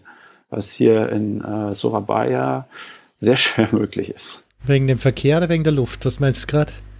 Verkehr. Okay. Und weil es keine Bürgersteige richtig gibt. Also es gibt sie jetzt. Also Surabaya ist auch interessant, weil wir haben eine coole Bürgermeisterin, die äh, nennt sich Visnu, ist irgendwie, ähm, hat von Städtepl äh, Städteplanung sehr, sehr viel Blick und äh, versteht sehr, sehr gut, was eine Stadt lebenswert macht und hat erstmal angefangen, hier große Parks zu bauen und jetzt demnächst bekommt Surabaya hoffentlich auch noch eine Tram, die haben wir irgendwie im Busverkehr mal eingeführt, sage ich mal, im nennenswerter, äh, ja, also so auch, dass man ihn benutzen kann. Äh, nicht nur so kleine Sammeltaxis, sondern auch mal richtige Buslinien. Und äh, außerdem äh, Bürgersteige gebaut, aber da, wo ich wohne, es ist ähm, ja so eine Real Estate Gegend und äh, da hast du dann so abgeschottete Gegenden, also es sind so äh, Nachbarschaften liegen direkt nebeneinander und da denkt man sich ja, okay, da könnte man jetzt noch ein bisschen Austausch fördern irgendwie und dann braucht man vielleicht nicht unbedingt zwei Moscheen, sondern vielleicht auch nur eine, wo sich dann auch mal die Nachbarn kennenlernen können. Nein, dazwischen ist irgendwie so eine äh, große Mauer mit Stacheldraht gezogen und äh, irgendwie spazieren gehen darfst du sowieso in der anderen Gegend auch gar nicht. Und wenn du irgendwie weitergehen willst, dann musst du da irgendwie über die Straße laufen und dann sind da sowieso wieder die äh, lebensmüden äh, Mopedfahrer teilweise. Und äh, ja, also es gibt so eine spezielle Klasse von Mopedfahrern, aber naja, das sind dann so die jungen Kids, die irgendwie so, äh, keine Ahnung, zwölf Jahre alt oder so oder 13 und dann Zigarette im Mund, kein Helm, äh, das Motorrad fällt fast auseinander, hat aber trotzdem noch ein paar blinkende LEDs dran und äh, einen abgesägten Auspuff und dann heizen sie hier nachts über die Straßen und machen äh, Straßenrennen. Yay. Und, ja. Das, das gibt, das ist übrigens interessant, so auch, es gibt hier, äh, also ich habe ja vorhin schon mal auf meinen auf den kleinen Unfall, den wir hatten, ähm, diese Frau, die da so einfach abgebogen ist, das nennt man übrigens Ibu Ibu oder Ma, Ma also Ma ist äh, sozusagen Mama, ist eine Kurzform und ähm, Ibu ist sozusagen äh, Frau, Frau, Frau, ja, und das ist, äh, das ist eine Doppelung und das heißt dann, dass es nochmal viel, viel stärker ist. Und es sind immer diese Muttis, die dann irgendwie ähm, ja, keine Ahnung, rechts blinken und links abbiegen, keinen Helm aufhaben und dann irgendwie zwei Kinder vorne drauf sitzen und eins noch irgendwie, was gerade noch gefüttert wird und äh, ja, sowieso sich an keine Regeln halten und wenn du denn was falsch gemacht hast oder wenn ein Unfall passiert, dann wirst du angebrüllt und bist dann der Schuldige. Egal, ob du wirklich schuld warst. Und sowieso generell man, äh, die, die Hackordnung ist hier relativ klar so. Was ganz unten ist, ist so äh, Fußgänger, Mopedfahrer. Und wenn Mopedfahrer vom Auto irgendwie, wenn es einen Unfall gibt, dann ist der Autofahrer schuld. Und Auto, äh, LKW, wenn der LKW Autounfall gibt, ist der LKW-Fahrer schuld, egal was passiert ist. Das ist immer derjenige schuld, der das größere Vehikel hat. Weil der muss aufpassen auf alle. genau, der muss aufpassen und es wird da vorausgesetzt, dass du aufpasst. Also das ist, äh, ja, wie gesagt, das äh, und nochmal, äh, ja, wieder auf Bali. Ich mag halt die Insel trotzdem so ein bisschen, weil äh, es hat gerade so dieses, äh, es hat schon irgendwie was, diesen Massentourismus so zu sehen und zu sehen, wie sich Leute verhalten und äh, wie, was für eine Auswirkung das auch auf das Umland hat. Aber ich glaube nicht, dass ich unbedingt da leben möchte, weil man dann eben halt doch ziemlich stark abgestempelt wird als Westler und dann eben halt doch die äh, wandelnde äh, Geldkuh ist, die gemolken werden will und äh, man dann nie richtig Kontakt auch zu Einheimischen hat. Wobei du es vorher gerade kurz gesagt mit dem abgesperrt. Also ist das so amerikanisch mäßig gated Communities und du darfst nur in deine Gemeinschaft reingehen, oder? Genau, so ungefähr. Also es äh, kommt drauf an, wie viel du bezahlst für deine gated Community. Es gibt natürlich ähm, überall illegale Siedlungen oder irgendwie Leute, die in alten Siedlungen wohnen, wie zum Beispiel die Mutter meiner Frau, die wohnt in so einer älteren Siedlung, die in einer Straße, die größtenteils von Chinesen bewohnt ist. Und dann, klar, gibt es das auch. Da ist dann trotzdem irgendwie jemand da, der so ein bisschen so einen Anschein erweckt, dass er Security macht. sowieso interessant, die äh, Rolle von Security-Leuten in, äh, also in Indonesien. Die meisten Gated Communities, die haben sowas. Und, aber meistens ist es bloß der grüßt August, der mal ein paar Pakete annimmt. Äh, aber so richtig Sicherheit, dafür sorgt dann keiner.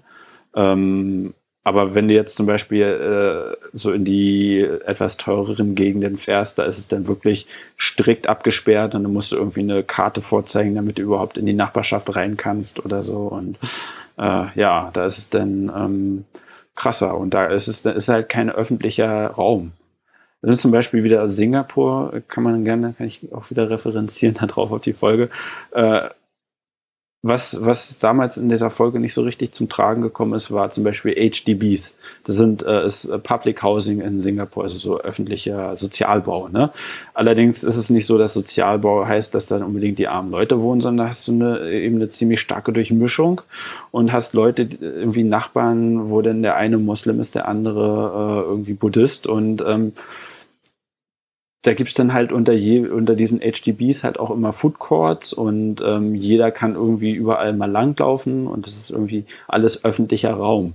Und wenn du das denn in, äh, in Indonesien hast, da hast du dann eben halt äh, diese Apartments, da ist das gleicht dem überhaupt nicht. Die Wohnungen sind extrem klein und alles ist irgendwie total eingezäunt und irgendwie, ja, keine Ahnung, so, so, so Käfighaltung so ein bisschen. Also wenn man sich so Häuser vorstellt, zum Beispiel in Deutschland oder so, dass man so diese schönen freistehenden Häuser, meinetwegen noch mit ein bisschen Garten drumherum und selbst wenn man in einer Reihenhauswohnung, äh, Reihenhaussiedlung lebt, da ist es dann trotzdem eben immer noch so ein bisschen lebenswert. Aber hier ist es eben so, ist alles äh, eingezäunt und dann hast du Häuser, die äh, drei Betonwände haben oder drei Wände mit äh, Graubeton und dann vorne die Fassade, was dann zur Straße zeigt, wo jeder sehen kann, da wird dann, wenn dann welche prunkvollen Säulen hingestellt oder alles schön verziert, damit es so richtig edel aussieht, aber es ist in Wirklichkeit eben dann doch wieder ein Gefängnis. Und äh, es ist ganz, ganz oft so. Und äh, auch mit denen in Singapur zum Beispiel, was ich diesen HDBs sehe, die sind einfach riesengroß und äh, darauf ausgelegt, dass du dich auch mal mit deinen Nachbarn austauscht und äh, behindertengerecht und sowas alles. Und hier in Indonesien ist es eben ganz oft so, dass eben alles total auf den Profit ausgelegt ist. Was jetzt übrigens in Singapur auch äh, immer mehr Leute sagen, aber äh, es ist eben immer noch, habe ich das Gefühl, immer noch mehr geplant und die haben mehr eine Idee davon, wie sie irgendwie in ein paar Jahren leben wollen. Und hier ist es eben alles Wildwuchs. Also ich mal so kurz erklären, ich lebe äh, in einer, äh, ich lebe im Osten Surabayas, was so äh, Mangroven waren früher. Und die wurden alle einfach mal so komplett trockengelegt. Und in der Nachbarsiedlung, wo wir vorher gewohnt haben, da haben die irgendwann mal angefangen, einfach mal äh, die Mangroven weiter trocken zu legen, obwohl sie dafür keinen Permit hatten. Dann ist die Regierung oder die äh, Verwaltung darauf aufmerksam geworden und dann mussten die das alles äh, stilllegen und dann stehen da so halb verendete Häuser. Und was sie dann gemacht haben, na gut, dann können wir da nicht wohnen, dann machen wir jetzt unsere Mülldeponie hin. Und da wird dann einfach alles hingeschmissen, der Müll, und dann kommen da halt die armen Leute irgendwie, die vom Dorf kommen, sich irgendwie erhofft haben, dass sie ein gutes Leben haben und dann ähm, sammeln die den Müll ein von, äh, von den Leuten, die da wohnen und äh, verwerten den dann auch und versuchen dann auch was rauszufinden, was nicht gut ist, wird einmal im Jahr richtig im fetten Feuer verbrannt. Und äh, ja, das ist, ich habe immer das Gefühl, dass so ein bisschen das Lebenswerte nicht so sehr im Vordergrund steht, sondern eben ja, ich habe ein schönes Haus und wenn mein Haus schön ist, der Rest interessiert mich nicht.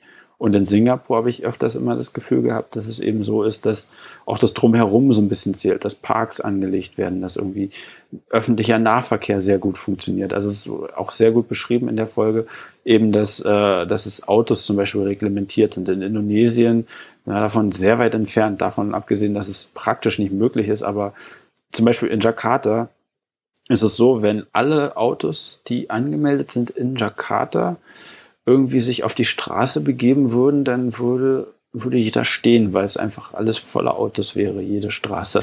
Aber ist das Und nicht bei jeder Großstadt theoretisch so? Ich glaube aber, dass es in Indonesien noch mal viel krasser Wahrscheinlich, ist. ja. Aber ich glaube, ja, die naja, Aussage stimmt für jede Großstadt, oder? Es gibt immer mehr passiv ich, ich weiß Autos. Ich, äh, kann, ich kann das jetzt nicht, also ich kann da nicht meine Hand ins Feuer verlegen, ob es wirklich so viel schlimmer ist in Jakarta, weil ich auch nicht in Jakarta wohne, aber ich muss sagen, ich habe so, ich, ich, ich habe jetzt eine Zeitspanne von ungefähr fünf Jahren, in der ich die Entwicklung von Surabaya mehr oder weniger mitverfolgt habe. Und ich muss sagen, als ich hier vor fünf Jahren angekommen bin, waren es weniger Autos. Wahrscheinlich auch, weil ich damals noch kein Auto hatte. Ja, du bist mit schuld. Okay. ich bin mit schuld, genau. Und eben, was, was damals auch war, ist, dass der Sprit eben subventioniert wurde.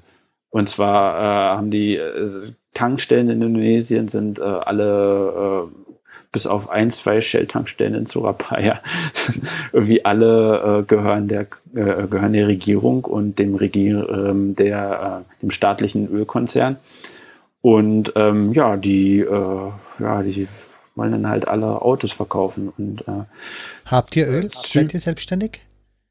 Äh, ja, wir haben Öl, möchte ich sagen. ja, wir haben Öl. das ist interessant, interessant, weil ähm, es, es begab sich vor einigen Jahren, es gibt hier eine Stadt, die heißt Sidoarjo. Sidoarjo ist, geht mit Surabaya geht fließend über. Und der Flughafen Surabaya, der übrigens, glaube ich, der zweitgrößte oder drittgrößte, viertgrößte, irgendwie relativ groß ist für Indone äh, Indonesien, ziemlich wichtig, ähm, der liegt in Sidoarjo. Und in dieser Stadt namens Sidoarjo, ein bisschen weiter südlich, hat man Bohrungen damals durchgeführt. Ich glaube, so um die 2000er Jahre. Man möge da mal äh, googeln nach, und zwar der Name Lapindo. Ähm, ist eine Firma gewesen, die, äh, äh, ich weiß nicht genau, ob es Lapindo, ob die wirklich so hieß, aber das Loch heißt Lapindo.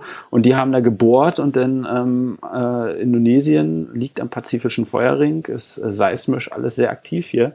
Ähm, und dann haben sie irgendwie eine Blase angebohrt und so eine Schlammblase und die brodelt seitdem und äh, spuckt fleißig Schlamm aus und äh, weil sie nichts Besseres wussten, als sie konnten es irgendwie nicht versiegeln, haben irgendwie gedacht, na, lassen wir Betonkugeln runter und versiegeln das damit, hat alles nichts geholfen. Und seitdem wird es halt einfach ins Meer geleitet. Und deswegen, äh, ich habe vorhin, als du gesagt hast, dass wir am Meer liegen, so ein bisschen lachen müssen, weil ähm, wenn man Surabaya abhebt mit dem Flugzeug, sieht man einen braunen Schleier um Surabaya drumherum durch dieses Lapindo-Loch und äh, natürlich auch niemand wirklich zur Rechenschaft gezogen. Und das brodelt, das ist ein Schlammvulkan. Also, Aber es ist nur Schlamm, es ist, oder ist das Schlammölmix irgendwas? Nee, ich glaube, es ist nur Schlamm, okay, aber immerhin. es ist trotzdem nicht. Also der, ist jetzt, äh, da bildet sich halt ein Hohlraum und äh, man sagt, also es wurde äh, vor kurzem hatten wir ein kleines Erdbeben und äh, in Richtung Bali war das gewesen. Also dieses Jahr hatten wir sowieso viele Erdbeben in Palau, also was äh, äh, Kalimantan ist, was im Norden liegt. Da war ja komplett verwüstet. Das hat man vielleicht sogar in Deutschland ja, mitbekommen. Man, ja. ja, also es war richtig krass und äh, aber das ist dann, das ist dann halt wieder eine Distanz, ist sehr, sehr weit weg gewesen. Das ist so wie, als wenn du jetzt in Italien wohnst. Ich wohne in Italien und irgendwo in Norwegen, in Bergen, ist jetzt gerade ein fettes Erdbeben gewesen und die Stadt ist zusammengebrochen. Also es ist sehr, sehr weit weg. Ähm, trotzdem hatten wir hier ein kleines Erdbeben in Bali gehabt. Ich glaube Magnitude 6 oder sowas. Ach, sechs ähm, ist aber ähm, nicht mehr klein, oder? Sechs ist doch schon Häuserbrechen zusammen, oder? Ja, naja, nee, noch nicht wirklich, glaube okay. ich. Äh, es ist so, ich glaube 6,2 oder sowas. Ich kann mich da auch nicht mehr genau dran erinnern. Auf jeden Fall war denn äh, Surabaya in heller Aufregung und äh, auch die Muttis in der Schule haben sich Sorgen gemacht, was wir ansonsten nie tun, aber da haben wir sich Sorgen gemacht.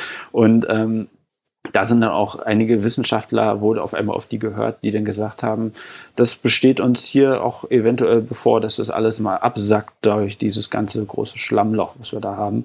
Und äh, dadurch haben wir äh, Gefahr, dass hier mal irgendwie was passiert. Und sowieso sind wir tektonisch hier in einer ganz schlechten Position. Dazu muss man allerdings sagen, dass meine Frau in ihrem Leben, glaube ich, das war das zweite Erdbeben, was sie miterlebt hat. Und sie lebt hier seit äh, 27 Jahre, 28 Jahre inzwischen. Okay, ja. Wollte ich nämlich gerade fragen, wie viel du jetzt schon erlebt hast, seit du dort bist. Also ist es nicht so schlimm, wie es sich dann hört. Nein, definitiv nicht. Also es ist ab und zu kann es mal passieren. Wahrscheinlich habe ich über ein, zwei Erdbeben drüber hinweg geschlafen. Man installiert sich hier auch so eine App, äh, die irgendwie von Katastrophenschutz, glaube ich, ist. Äh, ja, und die, ähm, äh, die notifiziert, äh, die täglich gibt es Notifications, dass irgendwo mal jetzt gerade wieder ein Erdbeben gewesen ist und was für eine Magnitude es gehabt hat. Also es gibt es hier ständig. Allerdings merke ich davon nie was oder es ist nie wirklich ja, nie wirklich was passiert. Auf Holzklopf. also man weiß ja nicht, was da noch kommt. Jetzt sind wir leider ganz leicht von dem Thema abgeschwankt. Da wollte ich vorher nämlich schon eigentlich eingreitschen kurz betreffend dieser Gated Communities, betreffend der Sicherheit und Abschottung. Ist das nötig? Ist das sehr kriminelle Stadt? Also habt ihr wirklich ein Problem mit Bandenkriminalität oder sowas, dass diese Abschottung nötig ist? Nein, also sagen wir es mal so, ich traue mich nachts um, äh, um eins ähm, mit meinen beiden Hunden spazieren zu gehen und dann auch über öffentliche Straßen zu laufen, weil da erstens nichts los ist und zweitens ich äh, mich relativ sicher fühle. Also klar kann mir immer was passieren und meine Frau, die hört es wahrscheinlich nicht gern, dass ich sowas mache. Aber ähm, ich bin da relativ, ich fühle mich sicher eigentlich. Also klar, es gab man kann, man kann sagen, Indonesien äh, hat immer latent, also ich weiß nicht, ob ihr das mitbekommen habt, äh, wir hatten hier Bombing gehabt, also Bomben explodiert, ähm, islamische Terroristen. Das war, glaube ich, dieses Jahr gewesen, genau. Äh, mehrere Kirchen in die Luft geflogen und viele Menschen umgekommen. Äh, das gibt's ab und zu mal, aber das ist jetzt nicht so krass, dass ich mich da irgendwie unsicher fühlen würde. Kriminalität, du musst natürlich immer sehen, dass Indonesien einfach ein sehr, sehr starkes Gefälle zwischen Arm und Reich hat. Also es gibt hier Leute, die haben hier irgendwie so ein Mindesteinkommen, was irgendwie so bei äh, 120, 130 Euro liegt. Und ich bezahle für die Schule meines Sohns äh, 80 Euro im Monat. Und äh, ja, da kannst du dir dann vorstellen, dass es da ein sehr, sehr starkes Gefälle zwischen Arm und Reich gibt. Und natürlich gibt es immer irgendwie Leute, die wollen dann, ähm, die brechen ein oder so. Das gibt es auch in Deutschland übrigens ganz stark. Ähm, aber ich fühle mich sicher. Also in Jakarta habe ich mal gehört, dass es irgendwie so Leute gibt, die da Banden, bandenmäßige Kriminalität. Und ich würde mich wahrscheinlich auch nicht unbedingt zu erkennen geben, wenn ich jetzt mit dem Moped nachts unterwegs wäre. Meistens trage ich dann sowieso eine Maske. Aber äh, ja, es gibt Kriminalität, aber ich würde nicht sagen, dass es ziemlich schlimm ist. Viel schlimmer ist der Straßenverkehr. Also das würde ich mal viel gefährlicher einschätzen. Das ist wie in Singapur auch übrigens. Ähm, Singapur Es wurde auch erwähnt in der Folge, eine super sichere Stadt, irgendwie eine der geringsten Kriminalitätsraten weltweit.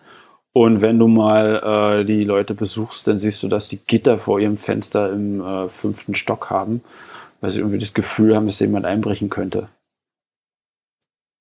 Also, ja es ist immer ein Gefühl. Also die Leute fühlen sich sicherer, die Leute wollen sich abgrenzen, die Leute wollen nicht, dass da irgendwie die armen Leute rumlaufen in äh, teuren Nachbarschaften. Und äh, deswegen Gated Communities sind die Lösung. Ja. Jetzt hast du durch deine Frau wahrscheinlich ein bisschen Vorteil gehabt, aber hast du dich ein bisschen auch integrieren können, Freunde finden, Beziehungen aufbauen? Wie ist denn das gelaufen? Ähm, ja, also natürlich durch meine Frau einen haushohen Vorteil gehabt, äh, dadurch, dass sie in dieses Land kennt und äh, auch die Sprache spricht. Allerdings muss man immer sagen, dass es relativ schwierig ist, gute Beziehungen aufzubauen. Ähm, klar kann man immer diese oberflächlichen Be Beziehungen pflegen, aber ich bin, glaube ich, sowieso ziemlich selektiv bei Leuten, äh, die ich Freunde nenne. Also ich kann sagen, ich habe so äh, vielleicht vier, drei, vier Freunde, drei, vier Leute, die, die, wo ich jetzt auch mal nachts anrufen würde, wenn mein Haus in Flammen steht und fragen könnte, ob ich bei denen übernachten kann. Ähm, ja, also äh, ich würde schon sagen, dass ich mich so ein bisschen integriert habe, aber ich lebe natürlich in meiner Blase. Also äh, mit meinem Sohn spreche ich Deutsch, meiner Frau Englisch und äh, ein paar Nachbarn ab und zu, wenn ich mal vorbeilaufe, irgendwie Hundegasse gehe, äh, ein bisschen Indonesisch und manchmal auch ein bisschen Mandarin sogar, aber äh, eigentlich würde ich sagen, ja, man lebt in seiner Blase so ein bisschen, aber das ist manchmal schade. Aber ich habe auch durchaus Freunde, die zum Beispiel Moslems sind und äh, auch Buddhisten und Christen und äh, ja, also man sollte sich zumindest anpassen und auch vielleicht, weil das jetzt noch kommen könnte, Essen zum Beispiel. Ähm, ich habe Jahre gesucht, äh, um einen äh, vernünftigen Bäcker zu finden. Jetzt kommt die deutsche Aussage, ja. Das sind die Piefkes wieder, ja. Die sich unbedingt aufs Brot so, so total abgehen, aber das ist bei mir in der Tat, äh, es ist so eine Sache, die ist ganz, ganz schnell vermisst. Aber ich habe einen Bäcker gefunden, der hier irgendwie, äh, Kumugi heißt der übrigens, japanische Kette. Jemand, der in Bali wohnt, unbedingt ausprobieren, die sind sehr, sehr gut. Äh, besser als teilweise äh, irgendwie Bäcker, die man in Deutschland findet. Ähm, ansonsten so lebe ich, äh, esse ich Streetfood. Also ich gehe auch mal irgendwie, äh, keine Ahnung, da wo es nicht so schön ist und gehe da auch mal essen. Und das sollte man auch machen und äh, dann lernt man auch ein bisschen die Locals kennen. Und ähm, ja, also ich versuche mich schon so inti zu integrieren. Ich habe auch kaum Freunde. Also ich habe ich kenne ein paar Leute, die irgendwie, ich kenne so ein paar aus der Expat-Community und ich war dieses Jahr das erste Mal auf dem Oktoberfest gewesen in Surabaya. Oh Gott, wie ist das? Das ist ja, das, oh, ein externer Blick auf du, woher bist du in Deutschland? Ist doppelt externer Blick, weil ich aus dem äh, Brandenburg komme, aus Ach dem Gott. Nordwesten Also du kennst eh das Vorurteil eigentlich und dann jetzt ich noch die durch Asien gefilterte Version davon. Das ist spannend. Ja. So in der DDR geboren und halb noch sozialisiert da drin. Also äh, ich, ja, mit der Wende geboren, aber da trotzdem aufgewachsen, so fern, wie man sich vorstellen kann von Bayern. Und es war mein erstes Oktoberfest in meinem Leben und das erste Oktoberfest in Indonesien. und ähm, meine Frau hat übrigens zwei miterlebt bisher, sie auf einmal Fotografin gewesen ist. Also sie hatte da einen klaren Vorteil. Ähm, es ist ziemlich ziemlich krasses Erlebnis, weil du irgendwie mit äh, irgendwie äh, Leute dann betrunken sind, so Chinesen und war da auch eine, eine, eine Dame da gewesen, also viele Moslems auch da gewesen, interessanterweise. Und dann war da eine da gewesen, die hat dann auf einmal festgestellt, dass es das Schweinefleisch ist, was sie da gerade auf ihren Teller hat. den Teller fallen lassen und dann schockiert, oh Gott, was bin ich hier? Äh, ja, aber ähm, klar, das ist interessant, wie die denn die äh, die deutsche Kultur assimilieren hier. Und äh, sowieso ist es ganz interessant, was Deutschland für die Indonesier bedeutet und äh, was die damit assoziieren. Also klar, kann man sich denken, Mercedes, BMW, äh, irgendwie ähm, natürlich äh, Bayern, München und äh, wenn es dann noch weitergeht, vielleicht noch Dortmund. Ähm, ja, aber trotzdem, was sie dann als nächstes sagen, ist, oh, unser Präsident, einer unserer Präsidenten, Habibi, der hat in Aachen studiert und der hat da, ja, Aachen, Aachen kennen wir hier. ja, nee, ist übrigens ein ganz cooler Typ. Also äh, mal so am Rande. Äh, aber lebt noch, halb erblindet jetzt. Und äh, ja, der hat das mit Ehrendoktorwürde in äh, Aachen studiert. Und äh, der ist dann nach Indonesien gekommen nach der Revolution. Und ich glaube, der dritte oder zweite oder dritte Präsident danach. Und der hat äh, auch viel für die Chinesen getan, wenn ich das jetzt richtig in Erinnerung habe. Äh, man äh, möge es mir verzeihen, wenn ich so einige Details hier falsch sage, weil ich auch nur äh, hier lebe und es nicht so studiert habe. Aber du hast oft ja, großes Interesse auch an der politischen Geschichte von dem Land, das merkt man. Ja, definitiv, weil das, das, das erzählt dir viel über das Land und äh, ja, auch gerade so mit Rassen zum Beispiel. Also es ist so in, in Deutschland ist ja, ist ja so diese, diese Ansicht, also ich habe das, ich muss dazu sagen, ich bin, bin halt zwar im Osten aufgewachsen, man möge sich das so vorstellen wie, ach ja, da ist irgendwie die, die Fleischmützen, die da irgendwie jeden Nachmittag marschieren gehen, aber also die Stadt, wo ich aufgewachsen bin, sehr links und an meiner Grundschule bin ich mit, äh, mit Flüchtlingskindern aufgewachsen, irgendwie, die dann aus, äh, aus, äh, aus, aus Pakistan gekommen sind und dann irgendwie da geflohen sind vor Repressionen. Und äh, das war so irgendwie so vollkommen normal für mich. Und äh, ja, irgendwie sind die doch gleich mit mir. Und dieses Linksliberale habe ich so ziemlich eingeimpft bekommen. Und dann kommst du nach Indonesien und dann fangen die auf einmal an zu sagen, ach, ja, du, ähm, wir wohnen hier, ich bin irgendwie äh, dicht an äh, Madura dran. Also Madura ist die Insel, äh, die gleich neben Surabaya liegt. Das sieht man, äh, wenn man mal die Karte anguckt. Und ähm, die Madura-People, ja, die sind ja dafür bekannt, dass die ganze Zeit klauen. Und äh, jeder sagt, Madura, die klauen, die äh, ja, man sagt dann auch die Rasse, also so Rasse, Madura, Rasse, die klauen alle. Und äh, also viel, ziemlich vielen Klischees, dieses ganze äh, alles hier erfüllt. Und äh, die äh, Chinesen sagen sehr oft über die Malayus, dass die alle faul sind. Und äh, die Malayus sagen über die Chinesen, dass sie irgendwie geldgierig sind. Und den, irgendwie die meisten Firmen werden hier von in chinesischer Hand und den äh, ja, und es ist tatsächlich so, aber ähm, dann wird halt gesagt, ja, die klauen uns hier das Geld weg und äh, dann sagen die halt im Papua zum Beispiel, also Papua, wenn man, das ist ziemlich weit im Osten und äh, die äh, zeichnen sich dadurch aus, dass die äh, ziemlich braune Hautfarbe haben. Und ähm, das sind ja praktisch ja, eine, schon Maori, oder? Also so in der Richtung fast, oder? Ja, so Aboriginals. Ja. Äh, ja, genau. Die haben dann ziemlich flache Stirn zum Beispiel und ziemlich stark behaart. Und dann sagen die halt so, äh, machen die halt mal gerne so Witze, wie so äh, irgendwie äh, so einer in der Kirche, was manchmal passiert, irgendwie äh, ein Javanese und ich denn. Und daneben war es noch einer, der kam aus Papua und hat gesagt, hey, this is my friend from Africa. He's Nigger. ja, da denkst du dir dann auch so, naja, das ist äh, doch irgendwie ziemlich krass, was dieser Alltagsrassismus, der hier immer noch mitschwingt und äh, den ich so aus Deutschland gar nicht so krass kannte, wobei ich ja auch äh, wiederum privilegiert bin, weil ich ja äh, weiß und äh, und sowieso das noch nie so erfahren habe, diesen Rassismus, der in Deutschland definitiv auch existiert. Aber in Indonesien ist er ziemlich offen zur Schau getragen teilweise. Dadurch eben auch, dass man sagt, äh, Chinesen, die sollen sich ein bisschen aus der Politik fernhalten. Also es ist so die lang verbreitete Meinung.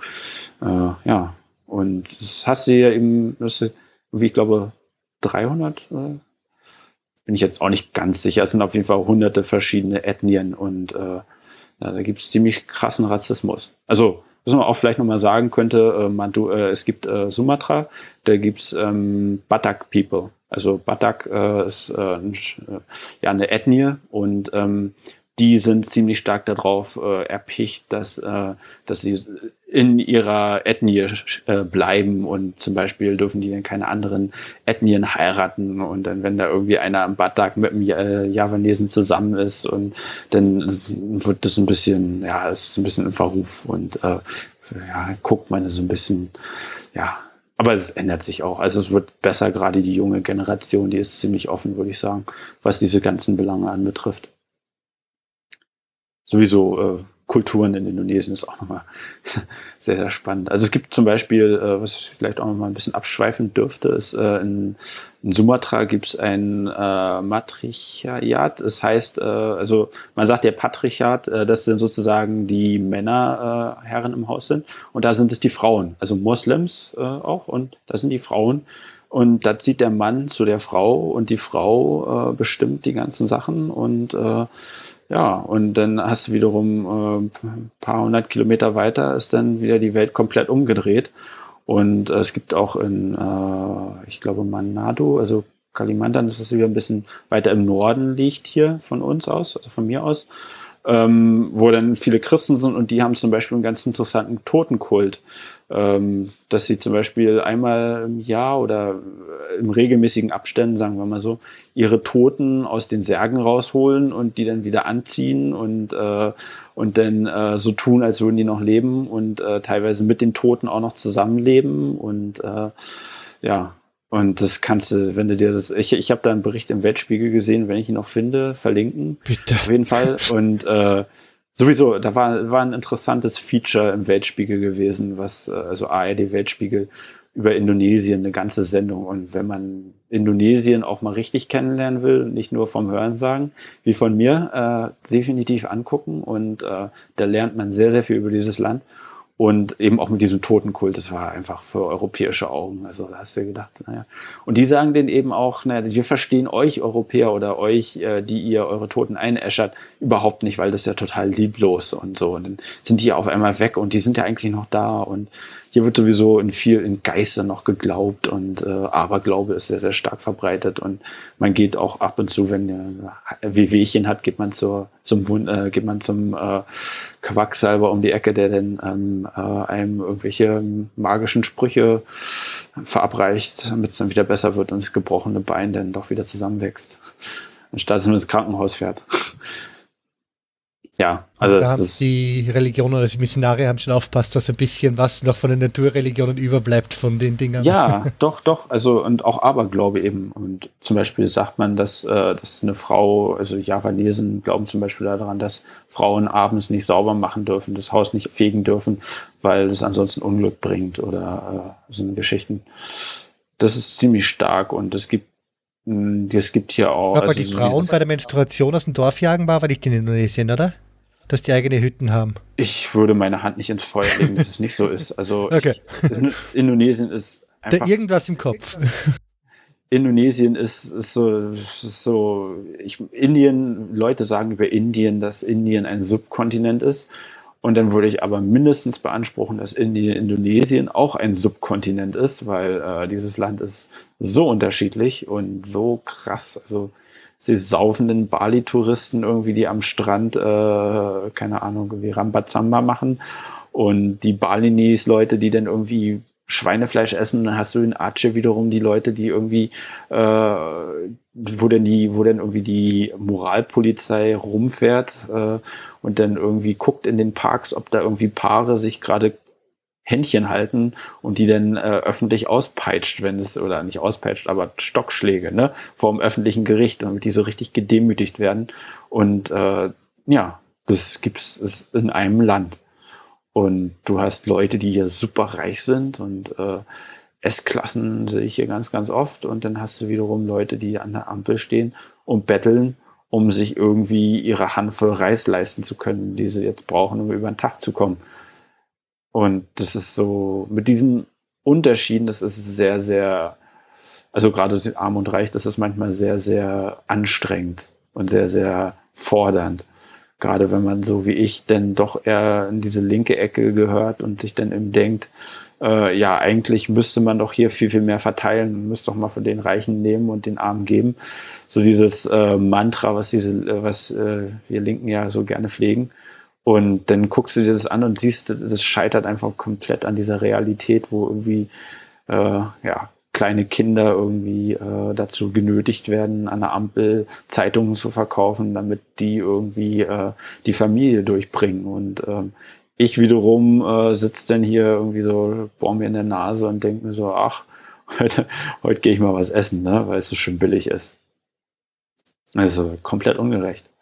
Und das, damit muss man erstmal zurechtkommen. Das ist zum Beispiel in Singapur wieder komplett anders. Also nicht komplett anders, aber anders.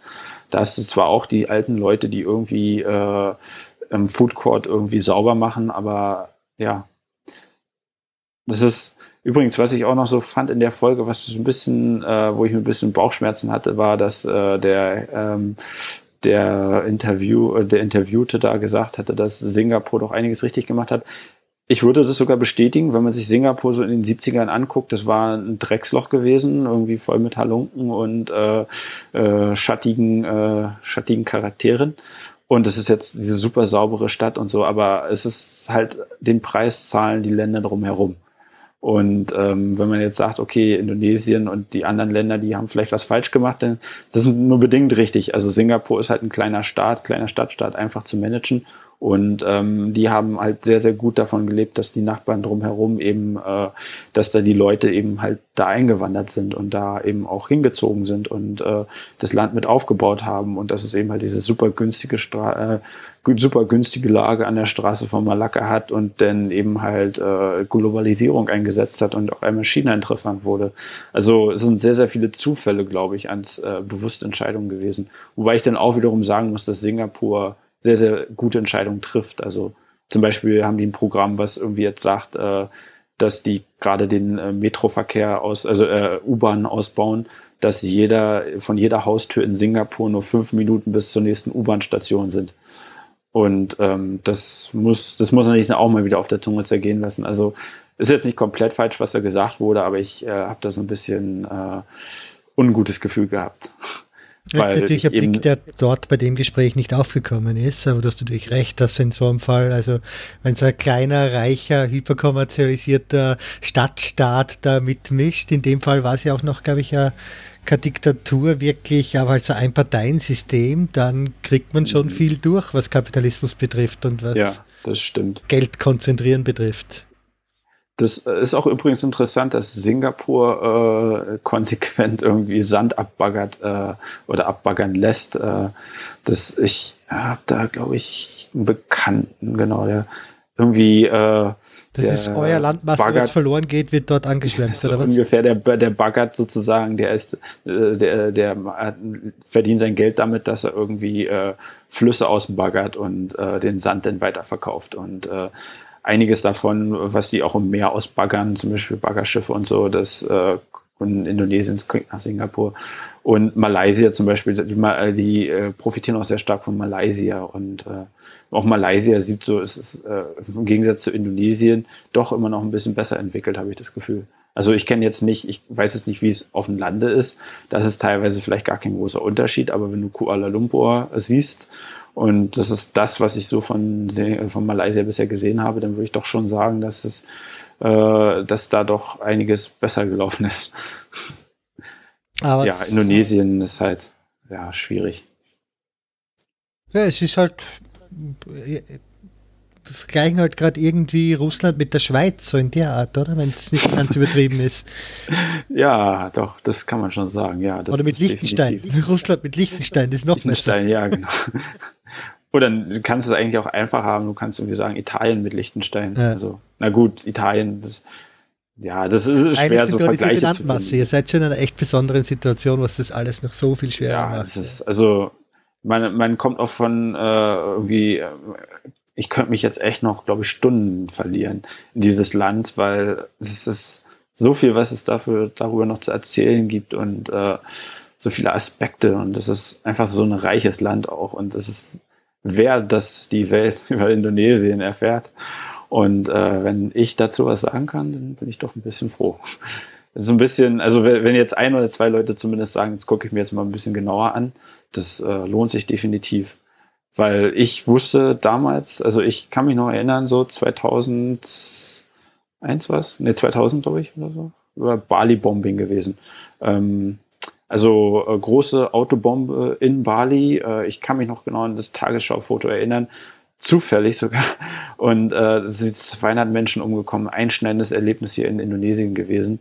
Und ähm, das ist so das, was ich so aus Indonesien, wenn mich hier gefragt hättest, Indonesien, hätte ich gesagt, okay, Bali, Bombing und äh, ab und zu mal ein Erdbeben, weil davon bekommt man auch mit, aber sonst gar nichts. Und dann kommst du in dieses Land und äh, wirst ich ja, komplett überrascht worden, einfach so. bin auch so, ist auch interessant gewesen, so wie ich hierher gekommen bin. Ich so 2013, Anfang 2013 bin ich mal hergeflogen, Urlaub gemacht, einen Monat im äh, Januar bis März, also ein bisschen länger als einen Monat. Ende Januar bis äh, Anfang März. Und ich bin hierher gekommen, irgendwie äh, so eine äh, Hiking-Tour mitgemacht, äh, südlich von Jakarta. Und äh, bin dann, hab dann vor allem mich vom Tropenmediziner beraten lassen, der hat mir gesagt, ja, pass auf, Moskitos. Dann so ein, ähm, so ein ja, so ein Moskitozelt, also ein Moskitoschutzzelt gekauft. Und so ein Teil, was man sich irgendwie in den Raum hängt. Und dann haben wir in so einer Bambushütte übernachtet. Ich zusammen mit so einem Indonesier und der hat nicht schlecht gestaunt, als ich ihn dazu eingeladen habe, doch mit in dem Zelt zu schlafen. Hat es nicht so richtig verstanden, hat es angenommen und hat sich dann doch ein bisschen drüber gewundert, dass ich so, dass ich so, ja, so krass Angst oder Panik vor Moskitos hatte damals. Nicht Panik, aber so, dass ich so diese, diese äh, Maßnahme, dass ich die getroffen habe, das hat ja dann doch so ein bisschen verwundert. Und äh, ich kann das jetzt absolut verstehen, weil inzwischen bin ich wahrscheinlich ähnlich wie er drauf. Und äh, ja, das ist, das ist wir haben ziemlich viel gelernt, glaube ich, in dieser Zeit, in dem ich jetzt hier bin. Und das ist, äh, ja, Jetzt hast du jetzt ein bisschen Probleme schon mitgeschwungen ein paar Mal. Also was ich jetzt gehört habe, ist vor allem Umweltschutz existiert nicht. Nein, nein, nicht so richtig. Also ich will jetzt niemandem was unterstellen in Indonesien. Ich möchte sagen, dass gerade auch junge Generationen, äh, muss man dazu sagen, Indonesien ist ein sehr junges Land und wir sind gerade dabei, glaub, oder meine und die jüngeren Generationen sind gerade dabei zu verstehen, dass es da ein Problem gibt. Aber wie auch schon in der Singapur-Folge beschrieben wurde, wenn du einkaufen gehst und äh, fünf, äh, fünf Dinge dabei hast, kriegst du sieben Plastiktüten, damit die irgendwie, äh, damit nichts reißt. Und so ähnlich ist es hier in Indonesien auch. Und äh, überall Plastik. Zum Beispiel ist es eine Angewohnheit hier, dass man, wenn man Leute zu sich zu Hause einlädt, dass man so kleine Joghurtbecher mit äh, Frischwasser zur Verfügung steht. Diese Joghurtbecher sind dann versiegelt und äh, also mit Plastik oben drüber. Das kriegst du auch nicht ab, kannst nicht einfach so trinken, sondern du musst dann einen Strohhalm nehmen und da reinpieksen. Oh und es sind 125 Milliliter oder sowas Wasser. Ja, das kriege ich immer bei KLM. Also, so Dinger, ich weiß genau. Ja, genau, meinst. genau solche Dinger und, äh, und okay, bei KLM im Flugzeug kann man drüber debattieren. Richtig, ich finde es da auch falsch, aber ich könnte es mir vorstellen, okay, es macht vielleicht, nein, es macht keinen nein. Sinn, aber es ist, ja, nee, und, und das ist so dieser, Le und das ist, Leute machen das regulär und äh, ich, äh, meine Frau und meine Frau ist, äh, ist ziemlich, äh, ziemlich weit vorne, was dieses Umweltbewusstsein betrifft. Aber es gibt eine Bewegung, äh, oder? Weil bei uns haben sie in den 80ern naja. auch noch Reifen in den Wald geworfen und Kühlschränke. Es ist auch nicht so, dass wir jetzt da so die ewigen Vorbilder schon sind, was das betrifft. Naja, also ich würde mal so sagen, ich, ich war in den 80, ich bin 89 geboren. Also ich weiß nicht genau, wie es damals gewesen ist, aber ich kann mir schon vorstellen, dass, äh, das ist klar, dass es eine Bewegung gab, aber äh, klar, die gab's in, gibt's in Deutschland definitiv, aber, oder gab's in Deutschland definitiv. Aber ich glaube nicht unbedingt, dass es die in Indonesien so in dieser Form gibt, dass die sich so stark gerade schon format, äh, formiert. Also man muss sehen, Indonesien ist Deutschland war in den 80ern die Wirtschaftswunder 20 Jahre her. Jeder gut situiert, also wohl situiert, sagen wir mal. Und ähm, irgendwie hat jeder die Aussicht darauf gehabt, äh, man könnte studieren gehen. Ähm, wenn man gut arbeitet und gut mal locht, dann kann man sich ein Haus kaufen, ein Eigenheim und sowas. Und das gibt's eben in Indonesien nicht. Also du hast eben trotzdem immer noch eine hohe Arbeitslosigkeit teilweise. Du hast das Problem, dass äh, die Leute eben arm sind. Und wenn du arm bist, dann machst du dir über Umweltschutz keine Gedanken. Und zwar gar keine. Dann ist es dir egal, ob du morgen irgendwie, ob morgen der Planet noch belebbar ist, sondern du überlegst dir, ob du jetzt in den nächsten Stunden was zu essen findest oder nicht. Oder was zu essen bekommst oder nicht. Also es ist nicht jeder so, so bitterarm und klar, es könnte viel, viel mehr Bewusstsein da sein, auch gerade bei Leuten, die jetzt nicht so viel Einkommen haben.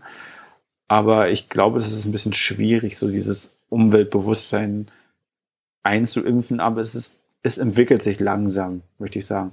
Ähm, Umweltbewusstsein nochmal generell, also ich äh, gehe, ich lebe ja in dieser gated Community und ähm, ich gehe gerne spazieren mit meinem Sohn Huckepack und dann gehen wir gerne zum Fluss. Und dieser Fluss ist voll mit Müll und zwar komplett drumherum alles zugemüllt Und ich muss meinem Sohn immer erklären, dass es nicht so sein sollte und äh, dass ich doch, dass er doch bitte in Zukunft äh, seine Generation dafür sorgen sollte, dass dieses Problem nicht mehr da ist, wenn meine Generation schon so schlimm damit scheitert. Ähm, ja, also ich äh, sehe das definitiv ein großes Problem mit Müll und äh, es wird immer mehr Müll. Allerdings muss man sich dann auch wiederum angucken, in Deutschland zum Beispiel, ich bin darüber immer schockiert, wie viel Müll wir doch äh, aus unserer, aus unserer Aufmerksamkeit heraus bekommen. Wir, ich meine, wir gehen einkaufen, du kriegst den Käse verpackt, ne, irgendwie in so einer äh, Plastikverpackung äh, und die Plastikverpackung schmeißt du in den grünen Punkt und dann ist es sozusagen aus dem Augen, aus dem Sinn und äh, da kümmert sich dann jemand drum.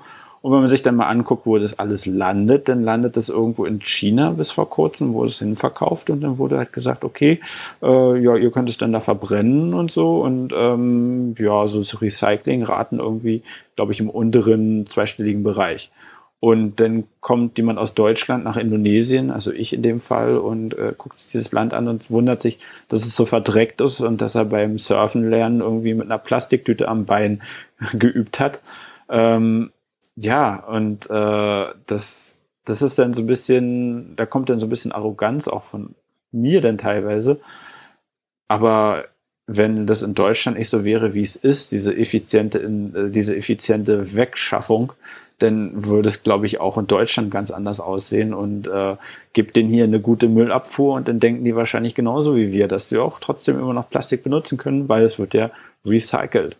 Und ähm, ja, also ich ist immer so ein bisschen zwiespältig für mich, dann so zu urteilen, obwohl ich das natürlich gerne mache. Und zweite Problem hast du eh gerade jetzt nochmal angesprochen, die Armut eben. Ist da ein bisschen Bewegung? Wird sie weniger? Also sind weniger Menschen arm als noch vor zehn Jahren? Sollen das? Also ich, äh, ich einen Bekannten, der eine Firma mit 200 Mitarbeitern hat, äh, der, äh, der natürlich äh, politisch eins andere Ansichten hat als ich, äh, trotzdem ein guter Freund von mir. Und der erzählt mir immer, äh, was passiert, wenn denn der Mindestlohn wieder gesteigert wird und dann muss er irgendwie 10.000 Euro um 10.000, nicht ganz, nee, es sind 5.000 Euro im Monat mehr für einen 200.000 oder 300.000 Rupiah mehr, was so 18 Euro sind, äh, ausgeben, weil er dann auf einmal ähm, wieder diese Mehrkosten hat und dann, ja, es ist, Lohn wird gesteigert, definitiv, es gibt einen Mindestlohn, ähm, der liegt, wie gesagt, bei ungefähr 103 Millionen, 3 Millionen, ich glaube, ich mich vorhin verrechnet, das sind 180 Euro, nicht 120. Ähm, 180 Euro und ähm, diese 180 Euro reichen teilweise aus zum Leben, äh, wenn du eine Arbeit hast. Nun ist es natürlich so, äh, wir haben hier zum Beispiel Leute, die bewachen diese Nachbarschaft. Ich weiß aus der alten Nachbarschaft, wo wir gewohnt haben, dass die im Monat ungefähr 80 Euro verdienen. Ich, äh, wenn ich ein Apartment miete, was ich jetzt irgendwie, ähm, also Studio-Apartment, falls es in meinen oder anderen was sagt, das äh, würde mich ungefähr äh, im Monat 130, 140 Euro kosten. Also dieser Mensch, der äh, da Security macht, und das ist kein gutes Apartment, das ist ein kleines Zimmer irgendwie, äh, keine Ahnung, äh, wenige Quadratmeter, da würde jemand aus Deutschland, der würde sich an den Kopf fassen, würde da nie einziehen, weil es viel zu klein ist. Und, ähm, und das ist nicht High Class, das ist äh, da, wo die meisten wohnen, wo Studenten wohnen könnten. Und jemand, der, äh, der irgendwie äh, viel Zeit darin äh, investiert, irgendwie vorne die Pakete anzunehmen und da zu sein, wenn man jemanden braucht, Ansprechpartner, der verdient so wenig. Und du kannst auch sehen, Leute, die auch gerade aus Dörfern kommen oder so, die haben teilweise, die haben keine wirklich gute Ausbildung genossen, die haben keine wirklich Schule besucht oder so oder nur sehr kurz und ähm, die machen dann die Drecksjobs und die äh, teilweise züchten dann Ziegen, damit sie irgendwie über die Runden kommen. Also ich sehe sehr, sehr viel Armut. Ich bin natürlich verwöhnt, weil ich in Deutschland aufgewachsen bin. Und selbst in einer ostdeutschen Kleinstadt ist es eben, siehst du diese Armut eben nicht. Und wenn du dann halt hierher kommst, siehst du dann Leute, die betteln gehen und äh, andererseits wiederum, was ich schon erwähnt hatte, diese Schule, auf die wir gehen, was so äh, obere Mittelklasse ist, so teilweise die Leute, die da sind. Ich würde mich wahrscheinlich zur mittleren, mittel, untere Mittelklasse zählen. Ähm, weil wir das, äh, und die Leute, die überlegen sich dann halt morgens, wie gesagt, was, was mache ich dann? Gehe ich jetzt zum Mall und kaufe irgendwie neue Klamotten ein, weil ich ja irgendwie, mein Kleiderschrank zwar schon voll ist, aber ich habe jetzt neuen, der muss auch noch voll werden. Und wo, wo dann irgendwie die Muttis zu Hause sitzen den ganzen Tag und äh, sich irgendwie über Gott und die Welt Gedanken machen und die Fadis dann irgendwie irgendwelche Firmen hm, leiten oder irgendwelche Sachen besitzen und äh, ja, wo das Geld dann automatisch reinkommt irgendwie und die dann so komplett sehr sorglos einfach Geld verprassen. Und wo es dann kein Problem ist, zum Beispiel mal so irgendwie für Glücksspiel. Das ist übrigens interessant hier, Glücksspiel ist eigentlich verboten. Aber die Muttis hier, die machen irgendwie äh, so eine Art Runde, dass man. Sorry? Ja? Sorry, nein, ich, ich, ich, ahne nur schon etwas und habe schon leicht gelacht. Sorry, dass ich jetzt damit unterbrochen so. habe. nee, ähm, also... Spielen sie heimlich Roulette oder was passiert da? Nein, nein, nein, nein, nein, nein, das, das definitiv nicht. Aber was sie, äh, was sie machen ist, ähm, es gibt einen Geldtopf, in den zahlt jeder ein, jeden Monat äh, 500.000, was äh, äh, 6,05 Euro äh, ungefähr 30 sind, 30 Euro sind. Jeder zahlt 30 Euro ein im Monat. Und ähm, viel für jemanden, der ganz wenig verdient. Also ja, aber für uns ist es halt leistbar, weil ich habe, ich äh, mache halt ab und zu mal so ein bisschen Sachen für IT-Firmen in Deutschland und so und ähm, ein paar Server und da verdienst du dann halt eben genug. Und meine Frau arbeitet auch für ein kanadisches Unternehmen und die kanadisches Einkommen. Also was denn, äh, was gut ist. Wir, wir leben sehr gut. Also äh, ja, aber es ist eben halt trotzdem trotzdem eben so, dass die, dann das Geld da so rausprassen. Das sehe ich eigentlich und wie funktioniert der Topf jetzt? Also ist dann einfach in der Reihe genau, der und jeder ist einmal dran mit der Auszahlung? und dann, und ja. dann gibt's äh, zufällig, äh, äh, wird sozusagen entschieden, aha, du hast diesen Monat gewonnen, dann kriegst du irgendwie deine 500, äh, kriegst du irgendwie 5 Millionen oder sowas. Und das äh, läuft darauf hinaus, dass jeder mal gewonnen hat also jeder gewinnt, jeder kriegt sein Geld irgendwie wieder zurück, aber dann eben halt eine größere Summe. Also im Grunde genommen gewinnst oder verlierst du da überhaupt nichts, sondern das ist einfach nur so, äh, ja, wir sammeln Geld und dann wird einer mal mit äh, Geld beglückt, was er eigentlich auch so schon hätte. Es ist zinsloses Sparen hätte. für Geld, was du selbst einlegst. Das ist irgendwie komisch, das ja. Ist es sehr, sehr komisch und das. Äh, aber es ist und, noch äh, ein, ein Glücksfaktor und der Freund dabei, trotzdem irgendwie. Naja, also Glücks, ich würde nicht von Glück reden, weil du bist ja. Äh, der ja, Glück wäre es, wenn du die erste Auszahlung sofort gewinnst und dann nie wieder einzahlst. Na, das geht ja nicht, weil du ja in die, in die Schule dein. Äh, übrigens. Äh, ist in der Schule. Also. Okay. Ja, genau. Schulgebühren. Du musst übrigens eine Building-Fee bezahlen, also eine äh, Verwaltungsgebühr. Und diese Schule ist, äh, ist irgendwie 30 Millionen gewesen, was äh, 30 äh, mal 60 Euro, ne? Das ist irgendwie 1800 Euro was du denn mal so einfach eben bezahlen musst, damit du dann an dieser Schule teilnehmen kannst. Einmal, und, um noch das ist jetzt für seine komplette Schullaufbahn oder wie oft kommt das nicht noch auf für die komplette zu? bis zum äh, bis ich glaube bis äh, bis Gymnasium halt. Nein, nein, nein, nein, nein, nein, nein, nein. Okay. Definitiv nicht. Bis zur Grundschule möchte ich sagen. Ach, okay. Uh. Ja. Also vier, vier Jahre halt. Hast du jetzt 1800 gesagt? Vier, vier äh, Jahre. Äh, naja, nee, nee, ich glaube, ich muss überlegen. Das ist, das ist ein bisschen komisch hier, weil ähm, äh, Und dann Schule, jetzt die Schule oder die Stadt?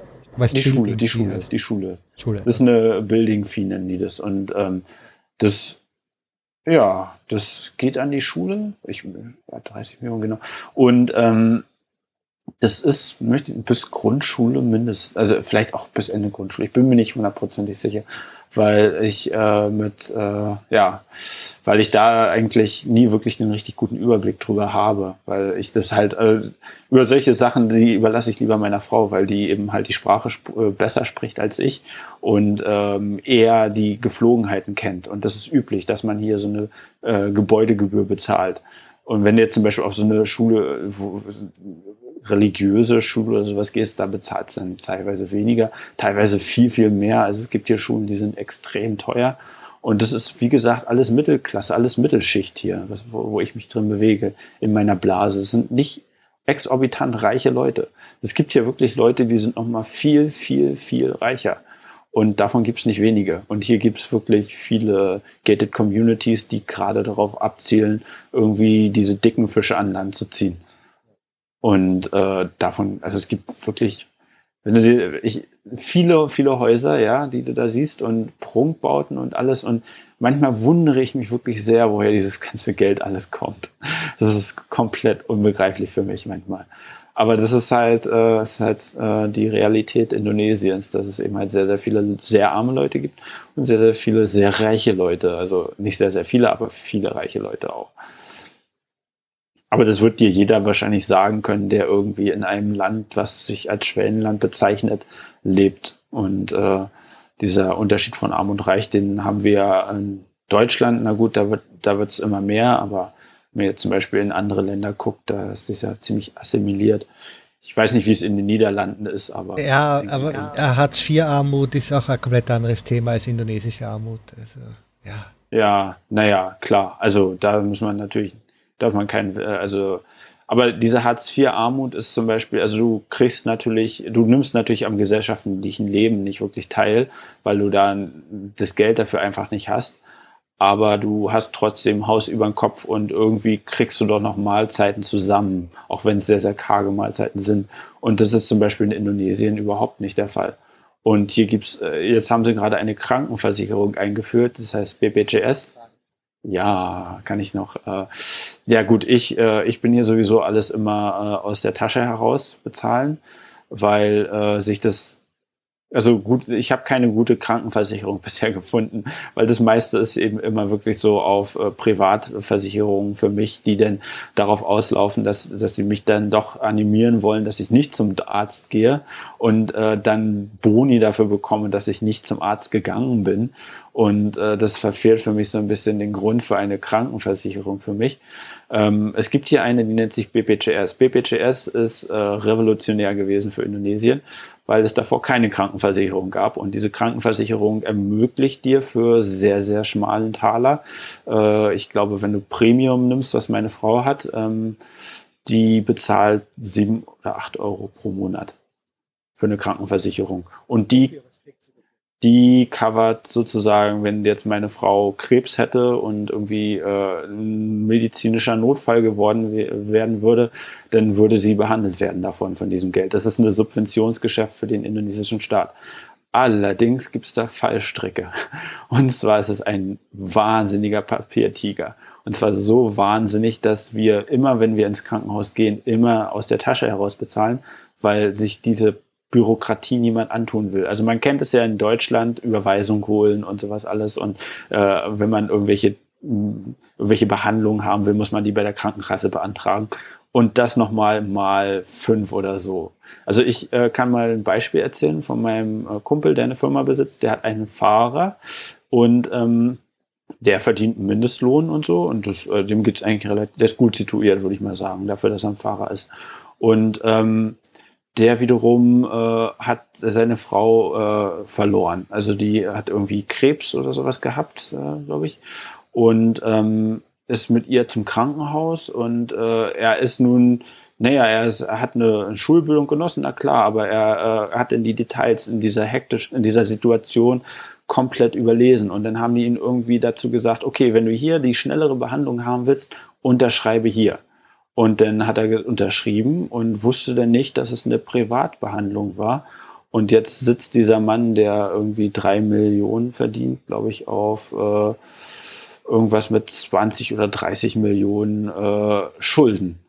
Und äh, ja, musste sein Motorrad verpfänden und seine Frau ist am Ende sowieso gestorben. Und nur weil er eine Unterschrift geleistet hat und die schnellere Behandlung bekommen hat, oder sie die schnellere Behandlung bekommen hat, hat er dieses Recht auf diese Krankenversicherung verwirkt. Und das überlegt ihr mal in Deutschland, das würde einfach nicht gehen. Da. Und wirklich zu 100 Prozent ja. verwirkt. Also nicht mit, wir zahlen nur 60 Prozent, sondern nein, nein, wir zahlen nein. Das ist irgendwie, ich weiß nicht, ob es 100 Prozent wirklich sind, aber er musste so viel Geld bezahlen, dass es für ihn unleistbar war und dass mein, äh, mein Kumpel einspringen musste und seine Rechnung da bezahlt hat. Und ihn, äh, die ihn dann einen günstigen Kredit für das Moped gegeben hat äh, was, naja, was er denn über Jahre abstottern darf. Und zwar wenig Geld, was ist irgendwie sieben, acht Euro pro Monat, was für ihn okay ist. Und das ist aber, aber ich meine, da willst du ja nicht drauf verlassen. Mein Kumpel ist, äh, ist ein relativ sozialer Bursche, trotzdem er ziemlich liberale Ansichten hat. Aber wenn es jemand nicht gut geht, dann hilft er denen in seiner Firma. Das haben einige Arbeitgeber machen das hier. Also das gehört zum guten Ton teilweise. Aber es gibt eben halt auch sehr, sehr viele Arbeitgeber, die beuten ihn aus. Und jetzt stell dir vor, das ist ein Mann, der hat irgendwie eine Tochter und die ist, äh, die geht noch zur Schule. Die hat jetzt ihre Mutter ganz, ganz jung verloren. Und äh, er ist äh, Fahrer, das heißt, er fährt morgens irgendwie um sieben los und kommt abends um acht nach Hause.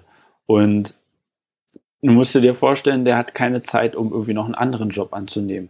Und jetzt muss er mit so einem geringen Gehalt, muss dieses Geld einfach abstottern. Und dann wahrscheinlich hätte der sein Moped komplett verpfänden müssen. Er hätte kein Moped mehr gehabt. Und ohne Moped kommst du hier einfach gar nicht zurecht in Indonesien.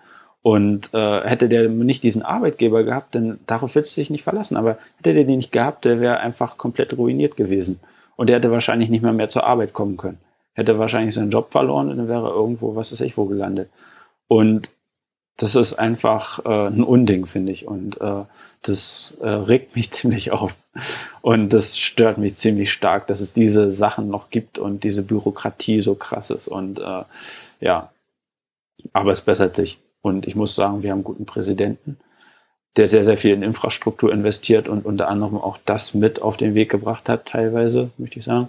Ich kenne mich auch nicht genau aus mit der Politik, aber ich weiß, dass er da äh, definitiv äh, mit federführend gewesen ist. Und ähm, ja, es geht voran, aber man weiß eben halt nicht.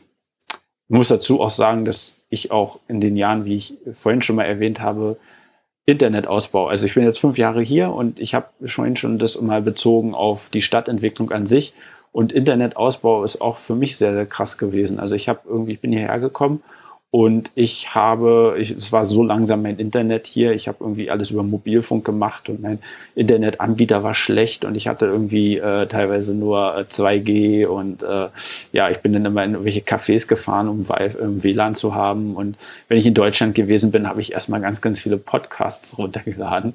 Oder in Singapur, äh, ja, und äh, oder wo wo schnell war und jetzt ähm, wohne ich hier in meiner Gegend und wir haben Glasfaser und zwar 200 Megabit.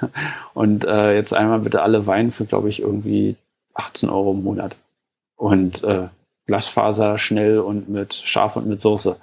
Und äh, ja, und das in wenigen Jahren. Einfach, äh, die sind jetzt gerade dabei, dieses Land so komplett mit Glasfaser auszubauen.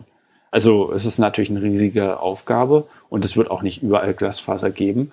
Aber zum Beispiel äh, bekannt, der Bekannte von mir, der die Firma hat, die, sitzt, die ist irgendwo auf dem Lande, in einer kleineren Stadt äh, und die haben Glasfaser da. Und äh, zwar nicht super schnell, aber es ist Glasfaser. Und äh, ja, das machen die hier gerade riesengroße Infrastrukturprojekte.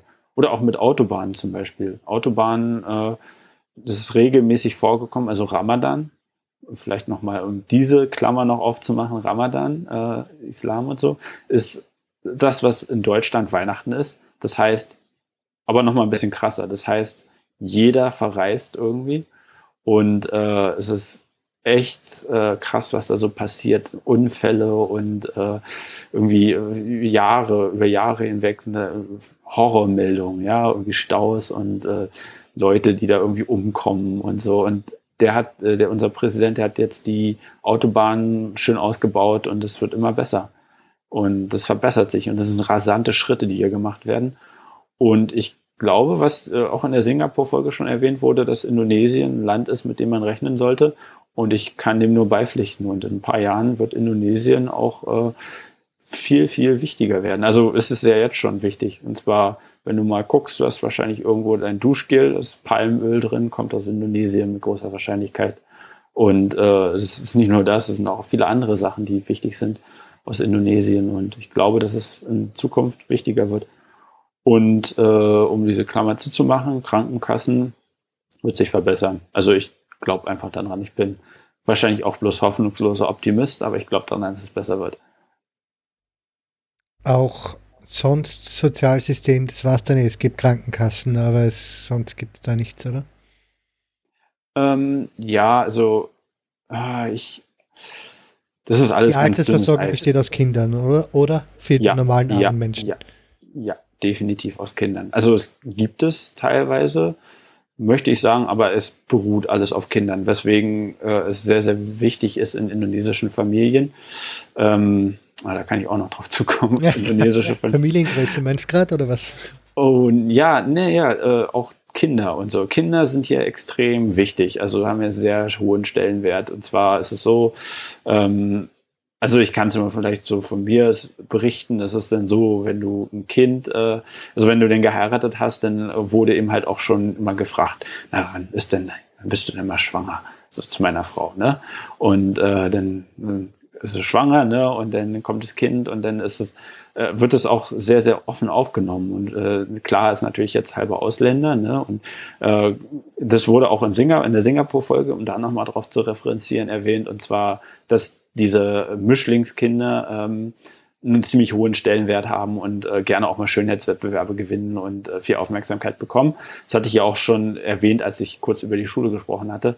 Ähm, und aber trotzdem siehst du eben, dass äh, gerade so äh, Kinder eben sehr hohen Stellenwert haben für die Leute teilweise und dann auch äh, gerne umgereicht werden zum Beispiel oder äh, auch in unserer Nachbarschaft. Also ich, äh, wie gesagt, ich komme aus Ostdeutschland.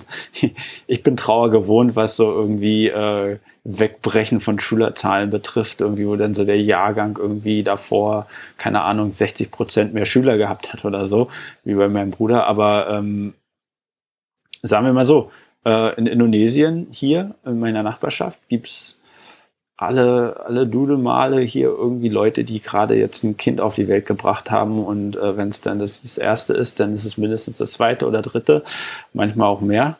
Und äh, das ist äh, doch ziemlich stark. Also die haben ja die, den Brauch, dass die immer die Nabelschnur verbuddeln vor der Haustür und dann ein kleines Lämpchen davor aufstellen äh, oder die Nachgeburt insgesamt sogar verbuddeln. Ja, haben sie einfach entsorgt. Aber ähm, ja, und äh, diese Lämpchen siehst du ganz, ganz oft überall irgendwo rumstehen. Also heute habe ich erst wieder eins entdeckt und äh, die Nachbarschaft ist jetzt auch nicht so super groß. Also ja, gibt immer viele Kinder und viele Spielkameraden für meinen kleinen Sohn. Hm. Das wollte ich vorher eh nochmal fragen. Ähm, dein Sohn wird aber wahrscheinlich auch bei dem nächsten Schule dann wieder in dem Privatsystem sein, oder?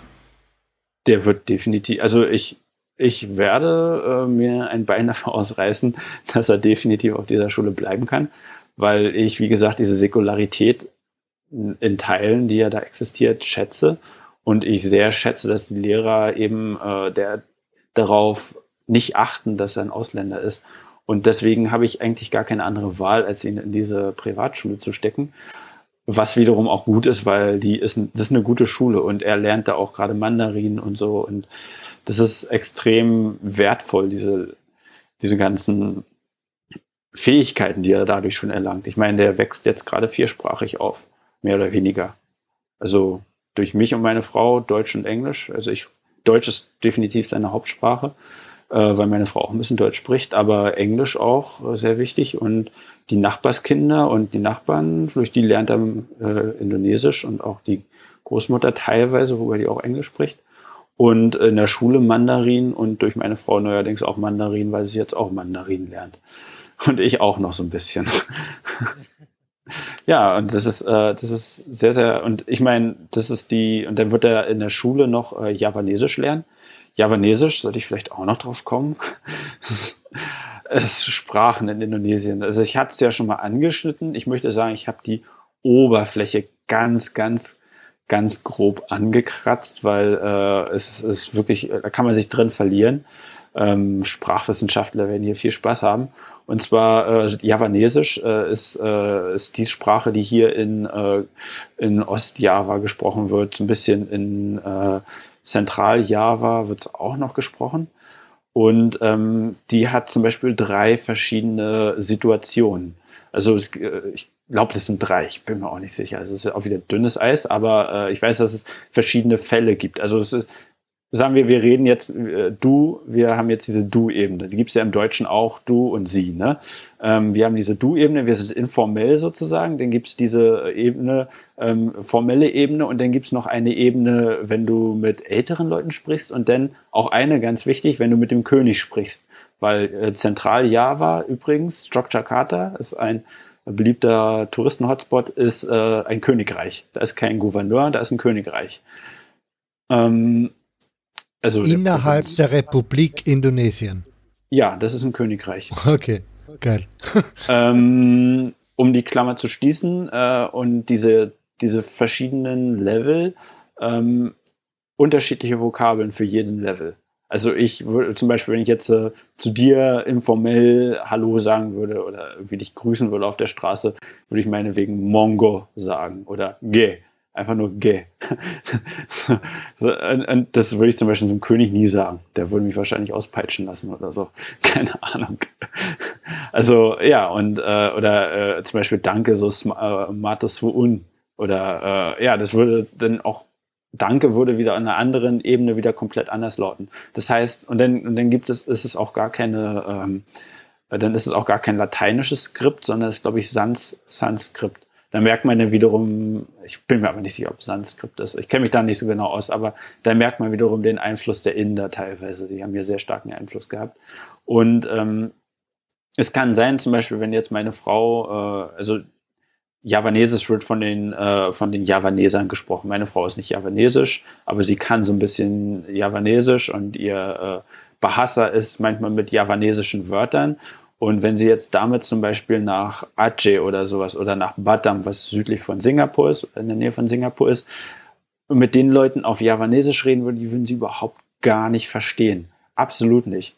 Oder es ist noch krasser, wenn meine Frau manchmal Bananen kaufen geht bei einer alten Frau hier, die spricht mit ihr Javanesisch, was sie überhaupt gar nicht versteht, weil äh, sie irgendwelche Wörter verwendet, die meine Frau nie gehört hat. Und so kann es sein, dass du irgendwie von einem Dorf ins andere fährst und dass die dann die Sprache, die du irgendwie in den einen Dorf gesprochen hast, da schon wieder schwer verstanden wird, beziehungsweise teilweise gar nicht. Und äh, ja, das ist ein reines Chaos und deswegen hat man halt diese Retortensprache äh, Bahasa erfunden, die dann sehr einfach ist, um diese Klammer auch wieder zu schließen. Aber die Bananenverkäuferin spricht kein Bahasa oder die wird es wahrscheinlich auch verstehen, aber sie spricht das halt nicht aktiv. Ich kann mit ihr Bahasa sprechen. Doch, okay. ne, sie, sie sagt mir dann halt, äh, okay, 20.000 Rupien, das sagt sie mir in Bahasa. Und dann, weil ich, weil ich noch nett bin, versuche ich dann ein bisschen Javanesisch zu sprechen. Aber äh, ja, also die Frau, wenn die anfängt zu erzählen, dann äh, meine Frau kann noch so ein bisschen folgen, aber dann das, das hört sich auch dann komplett anders an. Das ist so sehr, sehr lustig, hört sich das schon fast an.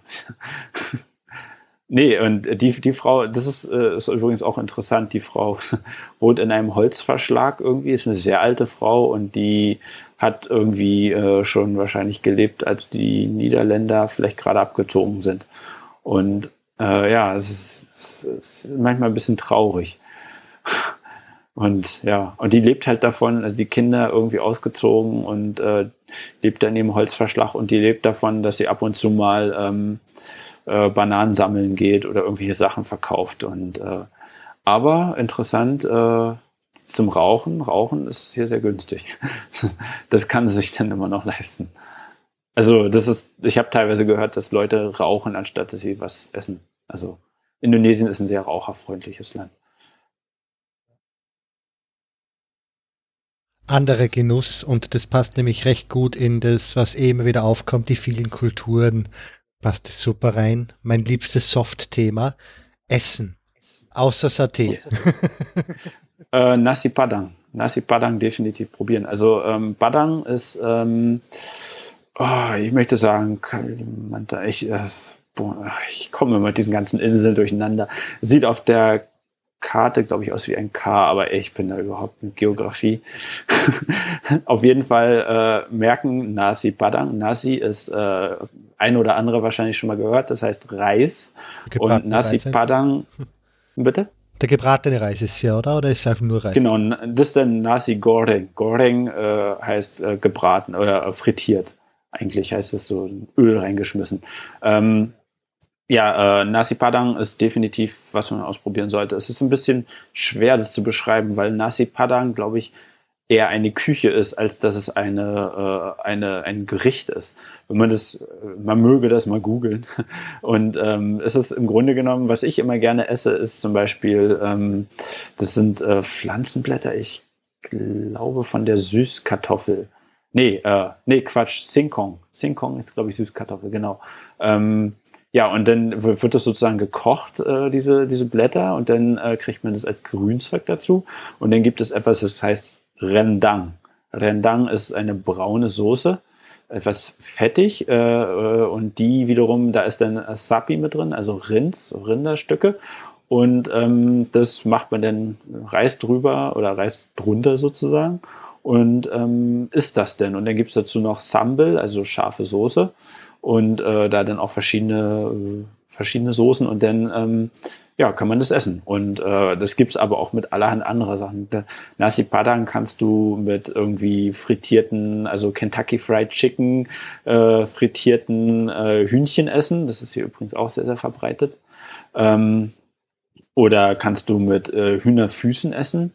Das ist auch sehr, sehr gerne. Das isst man hier auch gerne. Der ähm, Schocker für, das ist so das typische Schockerfood, oder? Hühnerfüße. Ja, ne, ist vor allem nicht viel dran. Also ja. ein bisschen Haut abnagen, aber da, ansonsten ist da nicht viel dran. Ähm, nee, äh, und dann äh, gibt es gibt es da auch noch Eier, die dann irgendwie in Curry eingelegt sind. Und also Nasi Padang, äh, das erkennt man, wenn man Indonesien mal besucht, äh, erkennt man daran äh, an den Schaufenstern mit Gardine und äh, hinter der Gardine stehen dann Teller aufgereiht zu einer lustigen Pyramide. Und äh, diese Teller, wenn man denn Nasi Padang in einem besseren Lokal bestellt, kriegt man dann auf den Tisch gestellt. Es sind irgendwie, keine Ahnung, 20 Teller und äh, mit allerhand äh, Zeugs drauf und das ist wie so eine Art Buffet fast schon. Und da ist dann alles Mögliche mit bei, was ich eben gerade schon beschrieben habe. Äh, Moment, heißt Padang Tisch? Äh, bitte? Heißt Padang zufällig Tisch? Äh, ich bin mir nicht sicher, ob es. Nee, äh, äh, Tisch äh, ist nicht. Nee, das heißt Padang. Okay, aber Padang ist. In Niederlande gibt es das natürlich auch in allen indonesischen äh, Restaurants und hier heißt es Reistafel. Das ist einfach eine, ein Reistisch, nennen sie es hier einfach. Ja, genau. Das Padang ist eine Stadt. Ach, die Stadt ist es, okay. Genau, Padang, ja. Ähm, genau, das, das sollte man definitiv ausprobieren. Es ist so. Und Das kennst du auch, ne? Ja, ich ja. weiß nicht, wie, wie authentisch das ist. Das ist immer die Deutsch. Frage. Es ist hier natürlich sicher sehr verniederländisch, aber ja. es ist schon. Äh, Wahrscheinlich noch mit Es gibt einige so. gute Indonesier hier in Den Haag, die man daran erkennt, dass nur Indonesier drin essen. Also die ja, daran sollte man sich orientieren. Äh, ansonsten, ähm, ja, das, äh, in Deutschland ist es schwer zu. Ich weiß, in Berlin gibt es, glaube ich, einen Indonesier oder zwei Indonesier.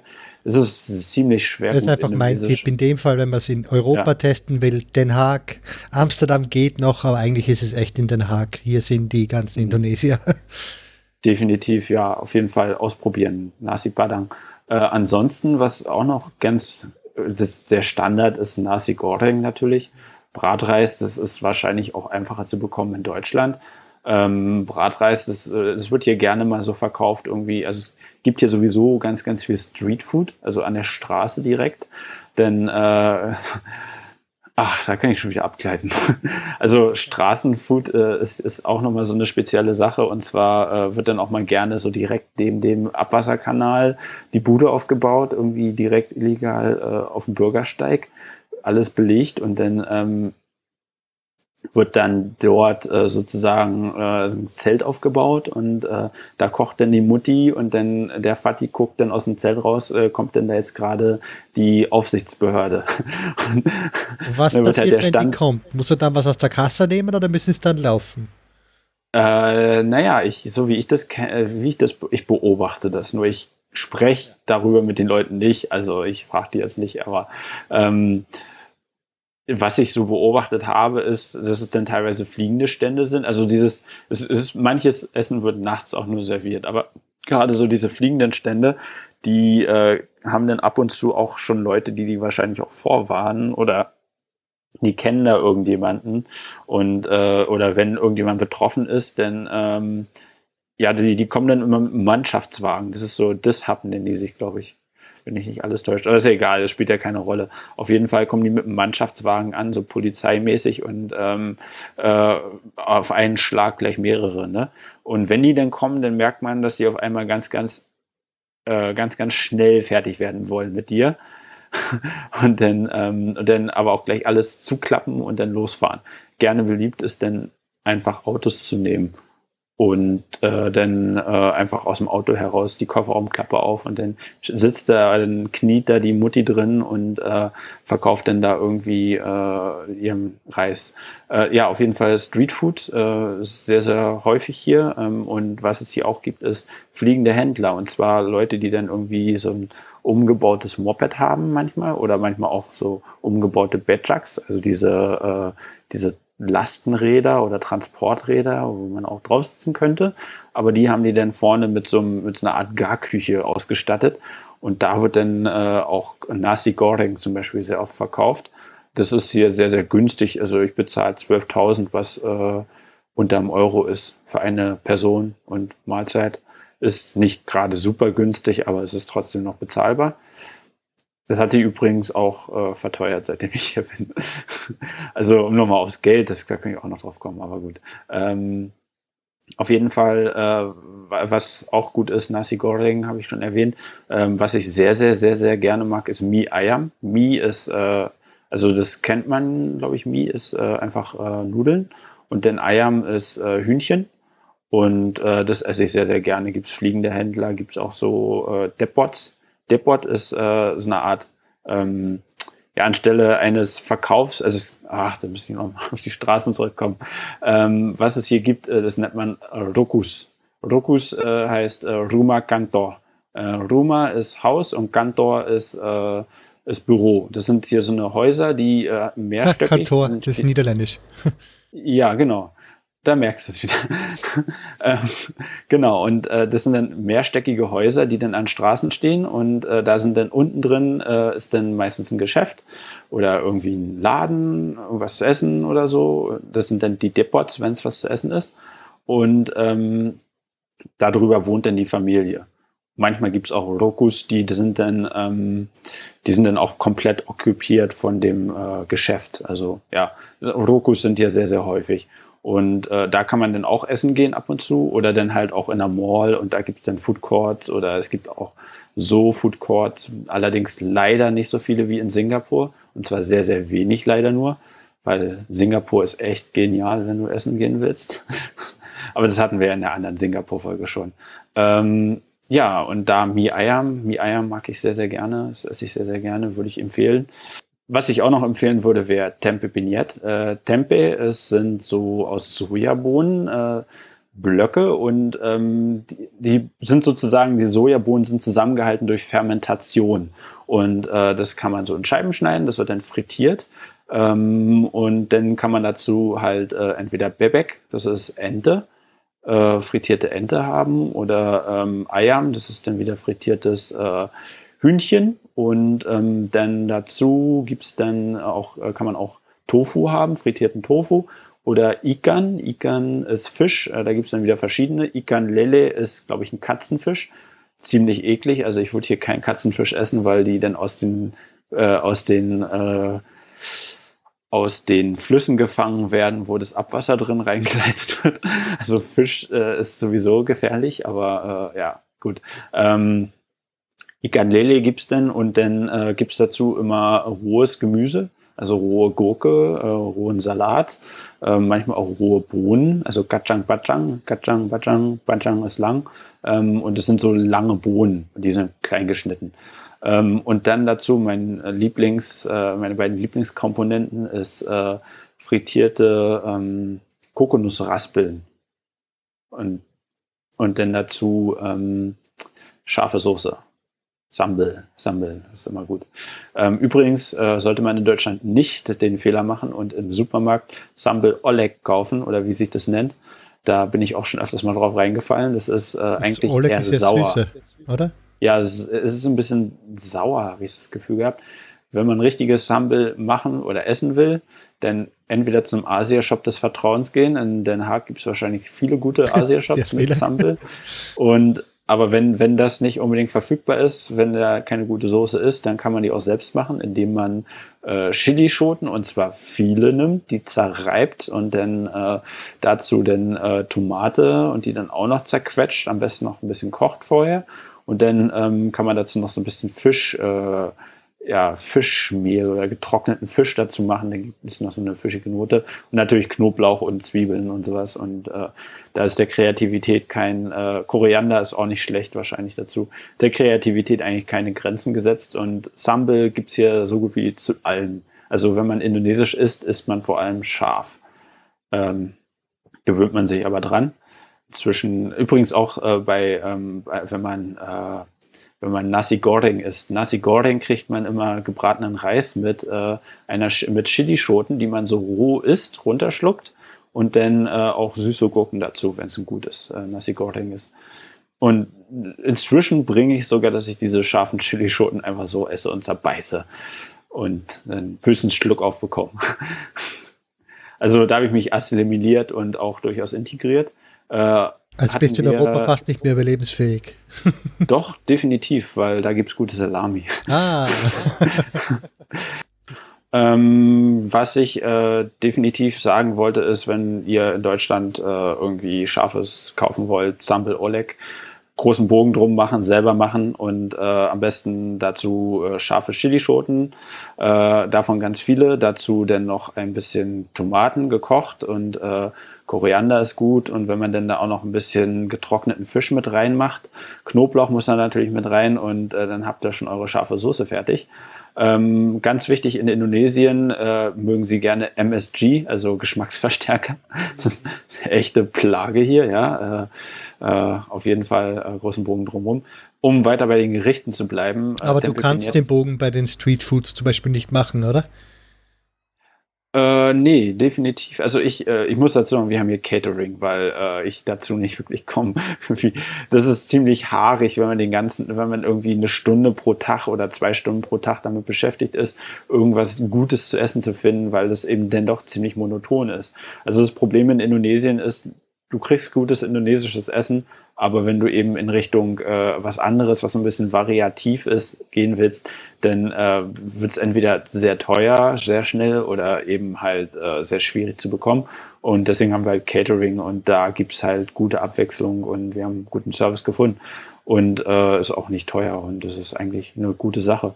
Und da bekommst du dann auch mal Essen, was du nicht unbedingt hier am Streetfood bekommst. Also Streetfood ist dann wirklich immer sehr, sehr stark auf äh, die von mir bereits genannten Gerichte ausgerichtet. Und dann, ähm, was man übrigens auch noch probieren könnte, wäre Rujak. Rujak ist nicht so mein Ding, aber es ist äh, sehr variativ auch. Ich glaube, ich gehe da nicht mehr zu sehr ins Detail, weil das ist dann, würde den Raum sprechen, sprengen. Aber das ist eben, eben halt, äh, ja, sehr oft Obst mit drin und Obst dann und dann äh, Tempe ist da meistens noch mit drin. Also äh, nochmal.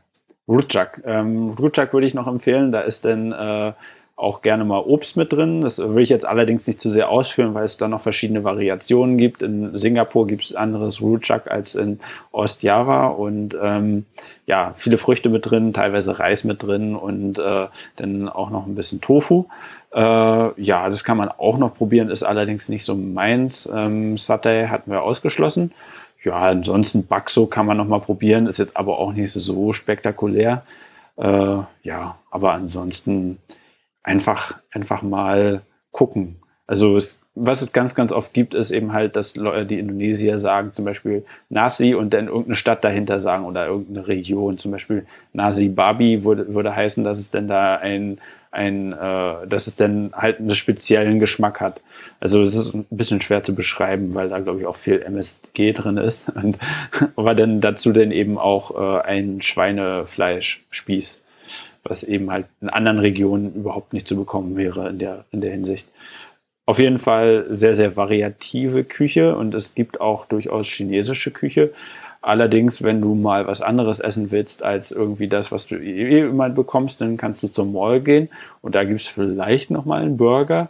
Aber so richtig gutes internationale Küche, abgesehen von Asien, Pizza ist Pizza hat.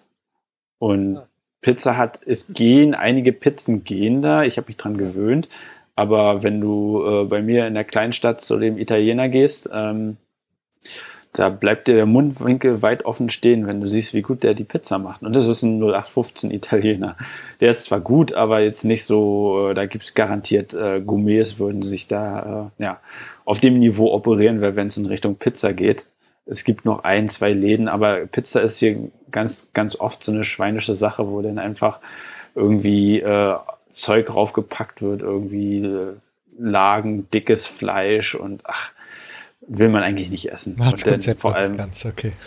ja, das ist, und dann Döner zum Beispiel ist, Mm, Döner bitte. ist so eine absolute, das ist, also da, da, da, da weinst du wirklich Tränen, wenn du Ja, den Döner woher? isst. Warum sollte jetzt irgendeiner irgendeinen guten Döner dorthin bringen? Das ist. Naja, doch. Also die, du, du wirst, du hast ja, also um nochmal einen Bogen zu schlagen, muslimische Kultur sehr stark. Dadurch hast du ja orientalischen Einfluss auch sehr stark. Ähm, und äh, da können, da es gibt durchaus Döner. Es gibt hier richtig Dönerketten. Und es ist nicht selten, dass du an der Straße irgendwo einen Dönerstand siehst. Aber Döner bedeutet eben hier, dass die den Döner, das ist nicht Döner wie bei uns in Deutschland oder ich glaube in den Niederlanden ist wahrscheinlich ähnlich, ähm, dass du äh, so ein schönes Fleisch mit viel Salat und sowas hast, sondern da ist es so, hier ist es so, äh, dass du äh, so eine Art, ähm, so, so ähnlich wie eine türkische Pizza, aber die türkische Pizza, da wird dann Fett Margarine reingemacht und das äh, wird dann Mayonnaise mit reingemacht und alles zusammengekladdert und so ein bisschen äh, so ein paar unschuldige äh, Blätter Salat und dann wird es danach erhitzt.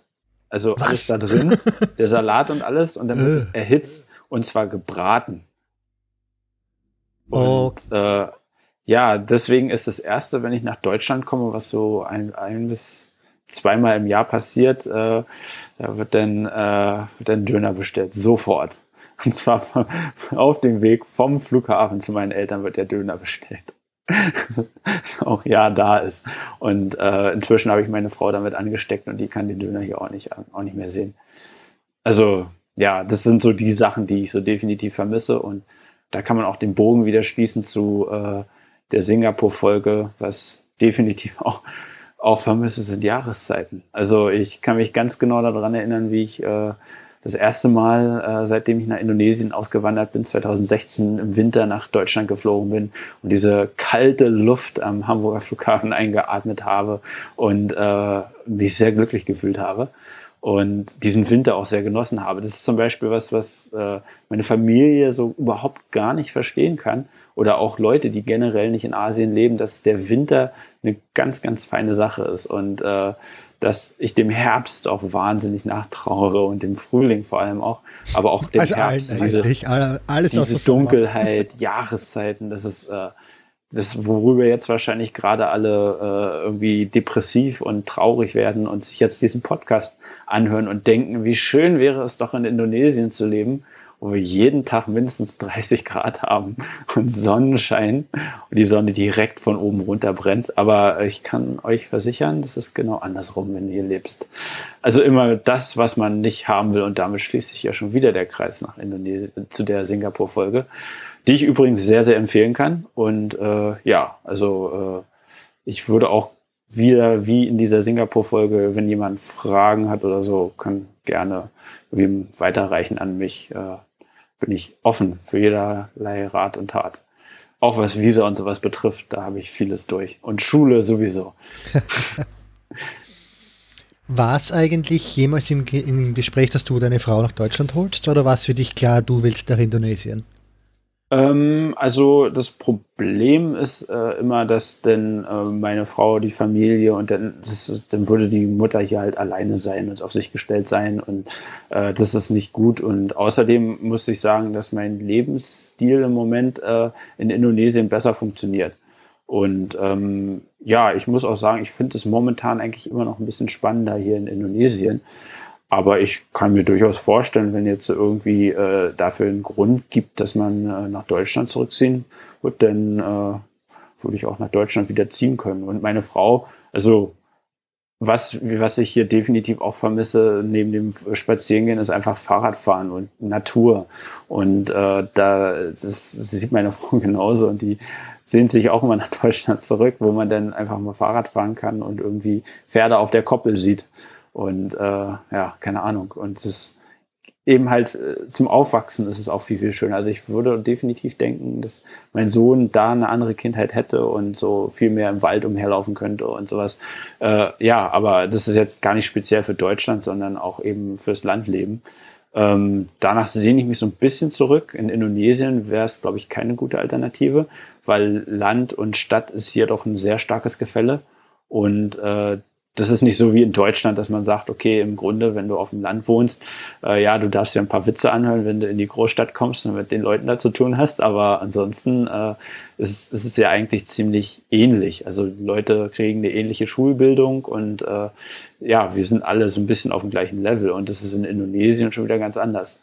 Also hier ist es ein Schimpfwort, wenn ich zu Leute, Leuten sage, Orang Kampung. Also äh, Leute aus dem oder Menschen aus dem äh, Dorf. Und das ist äh, einfach, äh, ja, das ist keine Option. Und für mich äh, auf lange Sicht, klar, Deutschland ist ein schönes Land, Deutschland ist schön zu leben, aber ich fühle mich auch in Indonesien ganz wohl, auch wenn ich viel zu meckern habe. Aber das habe ich über Deutschland wahrscheinlich auch. Gehört auch in einer Form dazu, denke ich. Definitiv. Hast du wahrscheinlich mit den Niederlanden auch. Ja, natürlich. Es ist natürlich jetzt äh, für dich schwer zu beantworten, weil in der Zeit so viel passiert ist. Aber würdest du sagen, also was würdest du sagen, welchen Einfluss hat das Land jetzt auf dich gehabt? Wie hast du dich verändert in der Zeit? Also ich habe äh, vielleicht schon mal so ein bisschen meine politische Einstellung geäußert, dass es so ein bisschen weiter links war.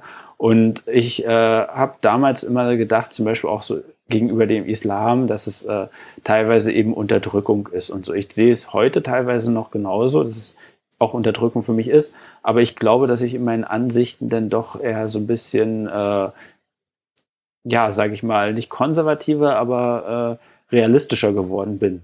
Also ich verstehe durchaus, dass eben zum Beispiel, wenn Leute sagen, dass äh, Einwanderung nicht hundertprozentig offen geschehen kann oder so, ähm, verstehe ich durchaus, warum die das denken, auch wenn ich dem jetzt nicht unbedingt zustimme 100 Prozent, aber ich sehe durchaus, dass es da definitiv äh, Probleme gibt, äh, wenn so verschiedene Kulturen aufeinandertreffen.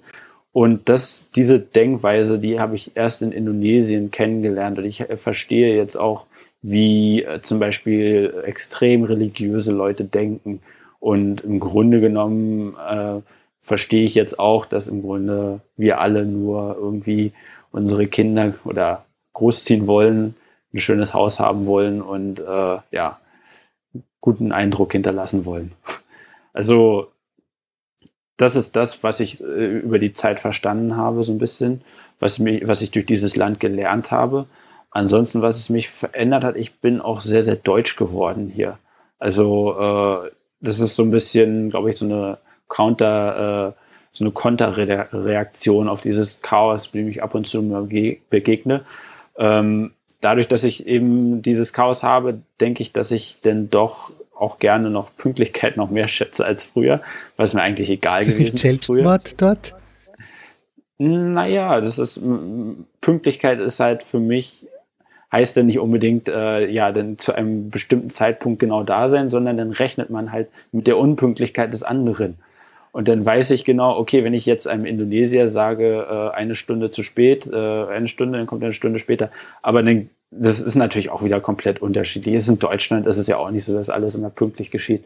Also nehmen wir Thema Handwerker hier nehmen. Also äh, ich habe hier heute Handwerker gehabt, der hat was an der Klimaanlage gemacht und äh, der war äh, genau auf die Minute genau war der hier und hat bei mir an der Pforte geklopft. Und ähm, in Deutschland äh, lebt man das ja ganz oft anders, in Indonesien auch. Also ich würde sagen, Pünktlichkeit und dann auch diese, diese, ich, ich, ich schätze wahrscheinlich inzwischen, um es mal auf den Punkt zu bringen, ich schätze auch diese äh, Regelkonformität teilweise in Deutschland jetzt. Also ich, in Deutschland weiß ich ganz genau, ich kann mich darauf verlassen, auf bestimmte Sachen, dass die so funktionieren und dass die genau so funktionieren. Ich kann mich darauf verlassen, dass in, äh, in äh, Behörden teilweise feste Prozesse sind und nicht unbedingt Willkür, dass ich der nicht ausgeliefert bin. Und in Indonesien ist es zum Beispiel so, ich habe das, ähm, ich habe mit der Einwanderungsbehörde ja relativ viel zu tun gehabt als Ausländer. Und ähm, ich hatte zum Beispiel mal einen Fall, da habe ich mein Visa nicht, mein Touristenvisa war es damals noch gewesen, habe ich das nicht korrekt verlängert. Das muss man nach einem Monat immer verlängern, um zwei Monate hier zu bleiben. Danach muss man das Land verlassen. Und ich hatte das nach dem ersten Monat nicht korrekt verlängert Und dann wollte ich es nach dem zweiten Monat abholen und dann an dem Tag oder zwei Tage später wegfliegen. Und dann äh, meinten die so, nee, das, das ist fast falsch gemacht und so. Und äh, überhaupt in vier Tagen kannst du den Visa abholen. Und danach bist du dann sowieso illegal und dann musst du die Strafe bezahlen. Und dann ist meine Frau, hat sie gesagt, okay, but, aber mein, mein Mann, der hatte Malaria gehabt. dann, dann haben sie gesagt, okay, dann zeigst du mir jetzt ein ärztliches Attest. Dann sind wir zum bekannten Arzt gefahren von uns, einem Bekannten. Der hat mir kurz erzählt, was die Symptome sind, mit einem Krankenzettel ausgestellt und hat dann, dann lief das so. Und dann ging das so. Und dann habe ich einfach so mein, äh, mein, mein Attest oder mein, mein Ausweis zurückbekommen und hat alles funktioniert, ohne dass ich jemanden bestechen musste. Oder als, meine, als wir nach Deutschland gereist sind zum Beispiel, ähm, mussten wir, weil die, äh, das Konsulat hier in Surabaya was komplett verbockt hat, mussten wir einen Pass für meinen Sohn äh, besorgen, weil er doppelte Staatsbürgerschaft hatte, was die uns da nicht erzählt haben. Die haben uns gesagt, dass er Indonesier ist und kein Deutscher. Ähm, ja, und da musste dann alles ganz, ganz schnell gehen und wir mussten zu den Behörden und meine Frau musste nach Jakarta fliegen und äh, damals Ausschreitungen wegen dieser AHOC-Demonstrationen und so wegen Gouverneurswahl und kein guter Ort, um als Chinese zu sein und vor allem nicht dann, wenn du ein kleines schreiendes Kind in Surabaya hast.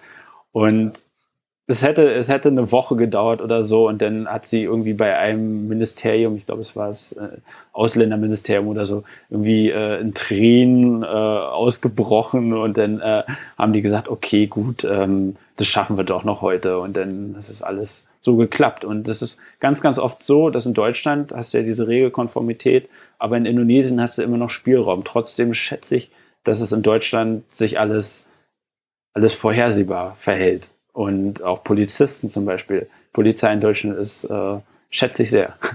Das hört man wahrscheinlich von einem Link nicht unbedingt, aber ich äh, denke, dass es durchaus, dass sie gute Arbeit leistet. Und in Indonesien ist die Willkür sehr, sehr viel mehr am Start. Und das stört mich manchmal ein bisschen. Ja. Was wäre genereller Tipp, den du geben würdest, wenn jemand sagt, ich überlege auch nach Indonesien zu ziehen, aus welchem Grund auch immer? Ich würde sagen, äh, dass man sich auf das Land einlassen sollte. Das äh, habe ich zum Teil getan, zum Teil auch nicht, wie man wahrscheinlich gemerkt hat. Auf jeden Fall äh, eigentlich das, was man in jedem Land sagen kann. Man sollte keine Angst haben davor, in ein Land zu ziehen, auch in dem Muslime wohnen. Da gibt es eigentlich überhaupt gar keine Probleme für mich. Und die sind auch alles nur Menschen und man sollte auch offen sein für das Land und im Grunde genommen einfach versuchen und einfach probieren. Also was man aber definitiv nicht machen sollte, ist mal nach Bali fliegen und dann denken, oh, jetzt werde ich hier in Bali sesshaft, weil dann hat man mit, äh, keine Ahnung, 20.000 anderen dieselbe Idee und äh, dann ist es schon schwierig, denn äh, was zu finden und da zurechtzukommen. Man muss sich immer im Klaren sein, dass auch Indonesien ist ein günstiges Land, klar, definitiv. Wenn du in Deutschland lebst, äh, wirst du dich wundern, wie viel ich für mein Haus in ein paar Jahren bezahle. Also das ist wirklich wenig. Und, äh, aber trotzdem musst du eben halt deine Kosten decken. Und das wird halt schwierig, wenn du äh, in Indonesien so arbeiten willst. Dann muss, das ist halt alles ziemlich kompliziert und man muss das vorher irgendwie sich darüber Gedanken gemacht haben. Aber das gilt ja generell, wenn du in ein Ausland ziehst, was jetzt nicht EU ist und du kein EU-Bürger bist oder so. Also im Grunde genommen einfach versuchen und sich darauf einlassen. Du hast vorher ein paar Mal von Visa Runs erzählt hast. Was ist jetzt deine Situation? Wie oft musst du das jetzt noch machen oder hast du jetzt irgendeine Art von Permanenz? Ähm, ich habe ein, eine Form von Permanenz. Also ich hatte früher mal äh, immer Touristenvisa gehabt und danach hatte ich Business Visa gehabt. Ähm, vom Bekannten ausgestellt. Das war so, dass es dann alle zwei Monate musste ich dann bloß ausreisen. Ähm, ich habe das damals noch gemacht, weil ich so ein bisschen genossen habe, ab und zu mal in Singapur zu sein. Aber damals war ich schon verheiratet und äh, da ich verheiratet bin, ähm, kann ich ein äh, ITAP heißt es, ITAP beantragen. Das ist äh, einmal im Jahr muss ich immer genau die gleichen Papiere wie schon in dem letzten Jahr ähm, wieder vorlegen, Ausländerbehörde. Und die Papiere, das ist ein bisschen kompliziert, das alles zu beschaffen. Aber ich glaube, inzwischen könnte ich sogar Permanent Resident werden. Also ich, ein paar Mal habe ich es inzwischen schon verlängert. Und ähm, ja, dadurch, dass ich halt, also um es kurz zu machen, dadurch, dass ich, ein, äh, dass ich geheiratet habe, eine Indonesierin und äh, das alles hier auch äh, nach indonesischem Recht verheiratet bin, ähm, kann man sagen, dass ich dadurch eben halt einfacher hier sein darf. Allerdings ist es dann eben halt mit dem Arbeitsvisa dann wiederum komplizierter, weil äh, ich muss dann trotzdem, wenn ich arbeiten wollte, immer noch äh, diesen gleichen Prozess durchlaufen, weswegen ich auch wegen der geringen Gehälter dann doch mich eher auf Deutschland konzentriere und da dann halt äh, ein bisschen Freelancer. Aber ja, also grundsätzlich, äh, wenn man hier in Indonesien, also es kommt darauf an, was man machen will. Sagen wir mal, Tourist, Touristenvisa, klar. Wenn man jetzt sagt, ich möchte so ein bisschen, äh, bisschen länger hier bleiben, keine Ahnung, sechs Monate, gibt es ein äh, Social Visa. Und wenn man sowieso einen indonesischen Partner hat, dann äh, kann man dieses Social Visa in ein, äh, in eine ITAP umwandeln. Und dieses ITAP ist dann länger gültig für ein Jahr. Und äh, ja, das äh, ist relativ entspannt für mich inzwischen. Einmal im Jahr mal bei denen vortanzen, die kennen mich auch inzwischen und dann geht das. Das ist eine gefährliche Frage bei dir, aber haben wir sonst noch was vergessen? Oh, ich glaube, ich könnte, oh, mir fallen noch so viele Sachen ein. Also ich habe gerade schon Hochzeit angeschnitten, da könnte ich noch viele Klammern aufmachen. Aber ich glaube, ich belasse es dabei, weil ich möchte dich jetzt auch nicht zu sehr in den Abend äh, einlullen und langweilen. Bei Deswegen, dir ist es zwei Uhr früh, bei mir geht es ja noch, aber wir nähern uns jetzt schon der Drei-Stunden-Marke, von dem her. Ist, glaube ich, denn der längste, was? Ah, nein. Ich habe sogar einmal eine Doppelfolge aufgenommen mit fast fünf Stunden Folge, aber da habe ich die zweite Folge bis jetzt noch nicht rausgebracht, weil ich meine Schmerzensgrenze ist so um die drei Stunden. Viel länger will ich es echt nicht haben. ja, definitiv. Dankeschön auch äh, dafür, dass ich die, dass ich hier mal vorsprechen durfte und die Leute mal teilhaben durfte. Ich hoffe, ich habe nicht zu viele Klammern aufgemacht. Ich äh, denke, dass ich doch einen kleinen Überblick geben konnte. Und ähm, ich werde dir auch noch diese Links, die ich dir schon angedroht habe, noch schicken. Und äh, definitiv gute Podcasts gibt es über Indonesien auch. Äh, History of äh, Southeast Asia ist definitiv zu empfehlen und History of Indonesia. Wenn man die durchgehört hat, dann versteht man Indonesien sehr gut. Hm. Sollte ich, also gerade eben aus meinem Blick, was die niederländische Geschichte betrifft, sollte ich es mir eigentlich auch anschauen, ja. Eben ja. weil es so ein integraler Teil davon war. Hm. Also ist sehr, sehr viel. Indonesien hat echt eine reiche Geschichte mit ja. Königen, die sich bekriegt haben. Und im Grunde genommen sind sie alle mal irgendwie aus China gekommen. Und das hören natürlich die Malayos, die Chine, Chinesen hassen nicht so gerne. Aber ja, es ist auf jeden Fall äh, viel zu lernen über dieses Land. Und äh, Dankeschön. Sage ich auch danke. Bleibt mal noch kurz dran. Dann sage ich danke fürs Gespräch. Baba. Bye, bye. Ja, wie soll ich es beschreiben? Also so eine Art Quadrat oder äh, so eine Art, ähm, wie soll ich es? Entschuldigung, kurze Pause. Ich muss kurz nachdenken. Geht der wie, Geschmack Richtung äh, Sauerkraut, also wirklich so essigmäßig? Nein, nein, nein, nein, nein, nein, nein, nein. Nein, äh, da kann ich ja kurz noch drauf kommen, aber ich überlege gerade, wie heißt dieses, ich, es ist schon ein bisschen spät ähm, wie heißt es, Rechteck, aber als Körper. Würfel. Nee, Würfel ist, wenn du ein äh, ah, Quadrat ah, hast. Quader? Quader, ne, das hört sich doof an. ich weiß. Ja, Block. Äh, Blöcke, genau, das ist gut. Okay, äh, kurz zurück.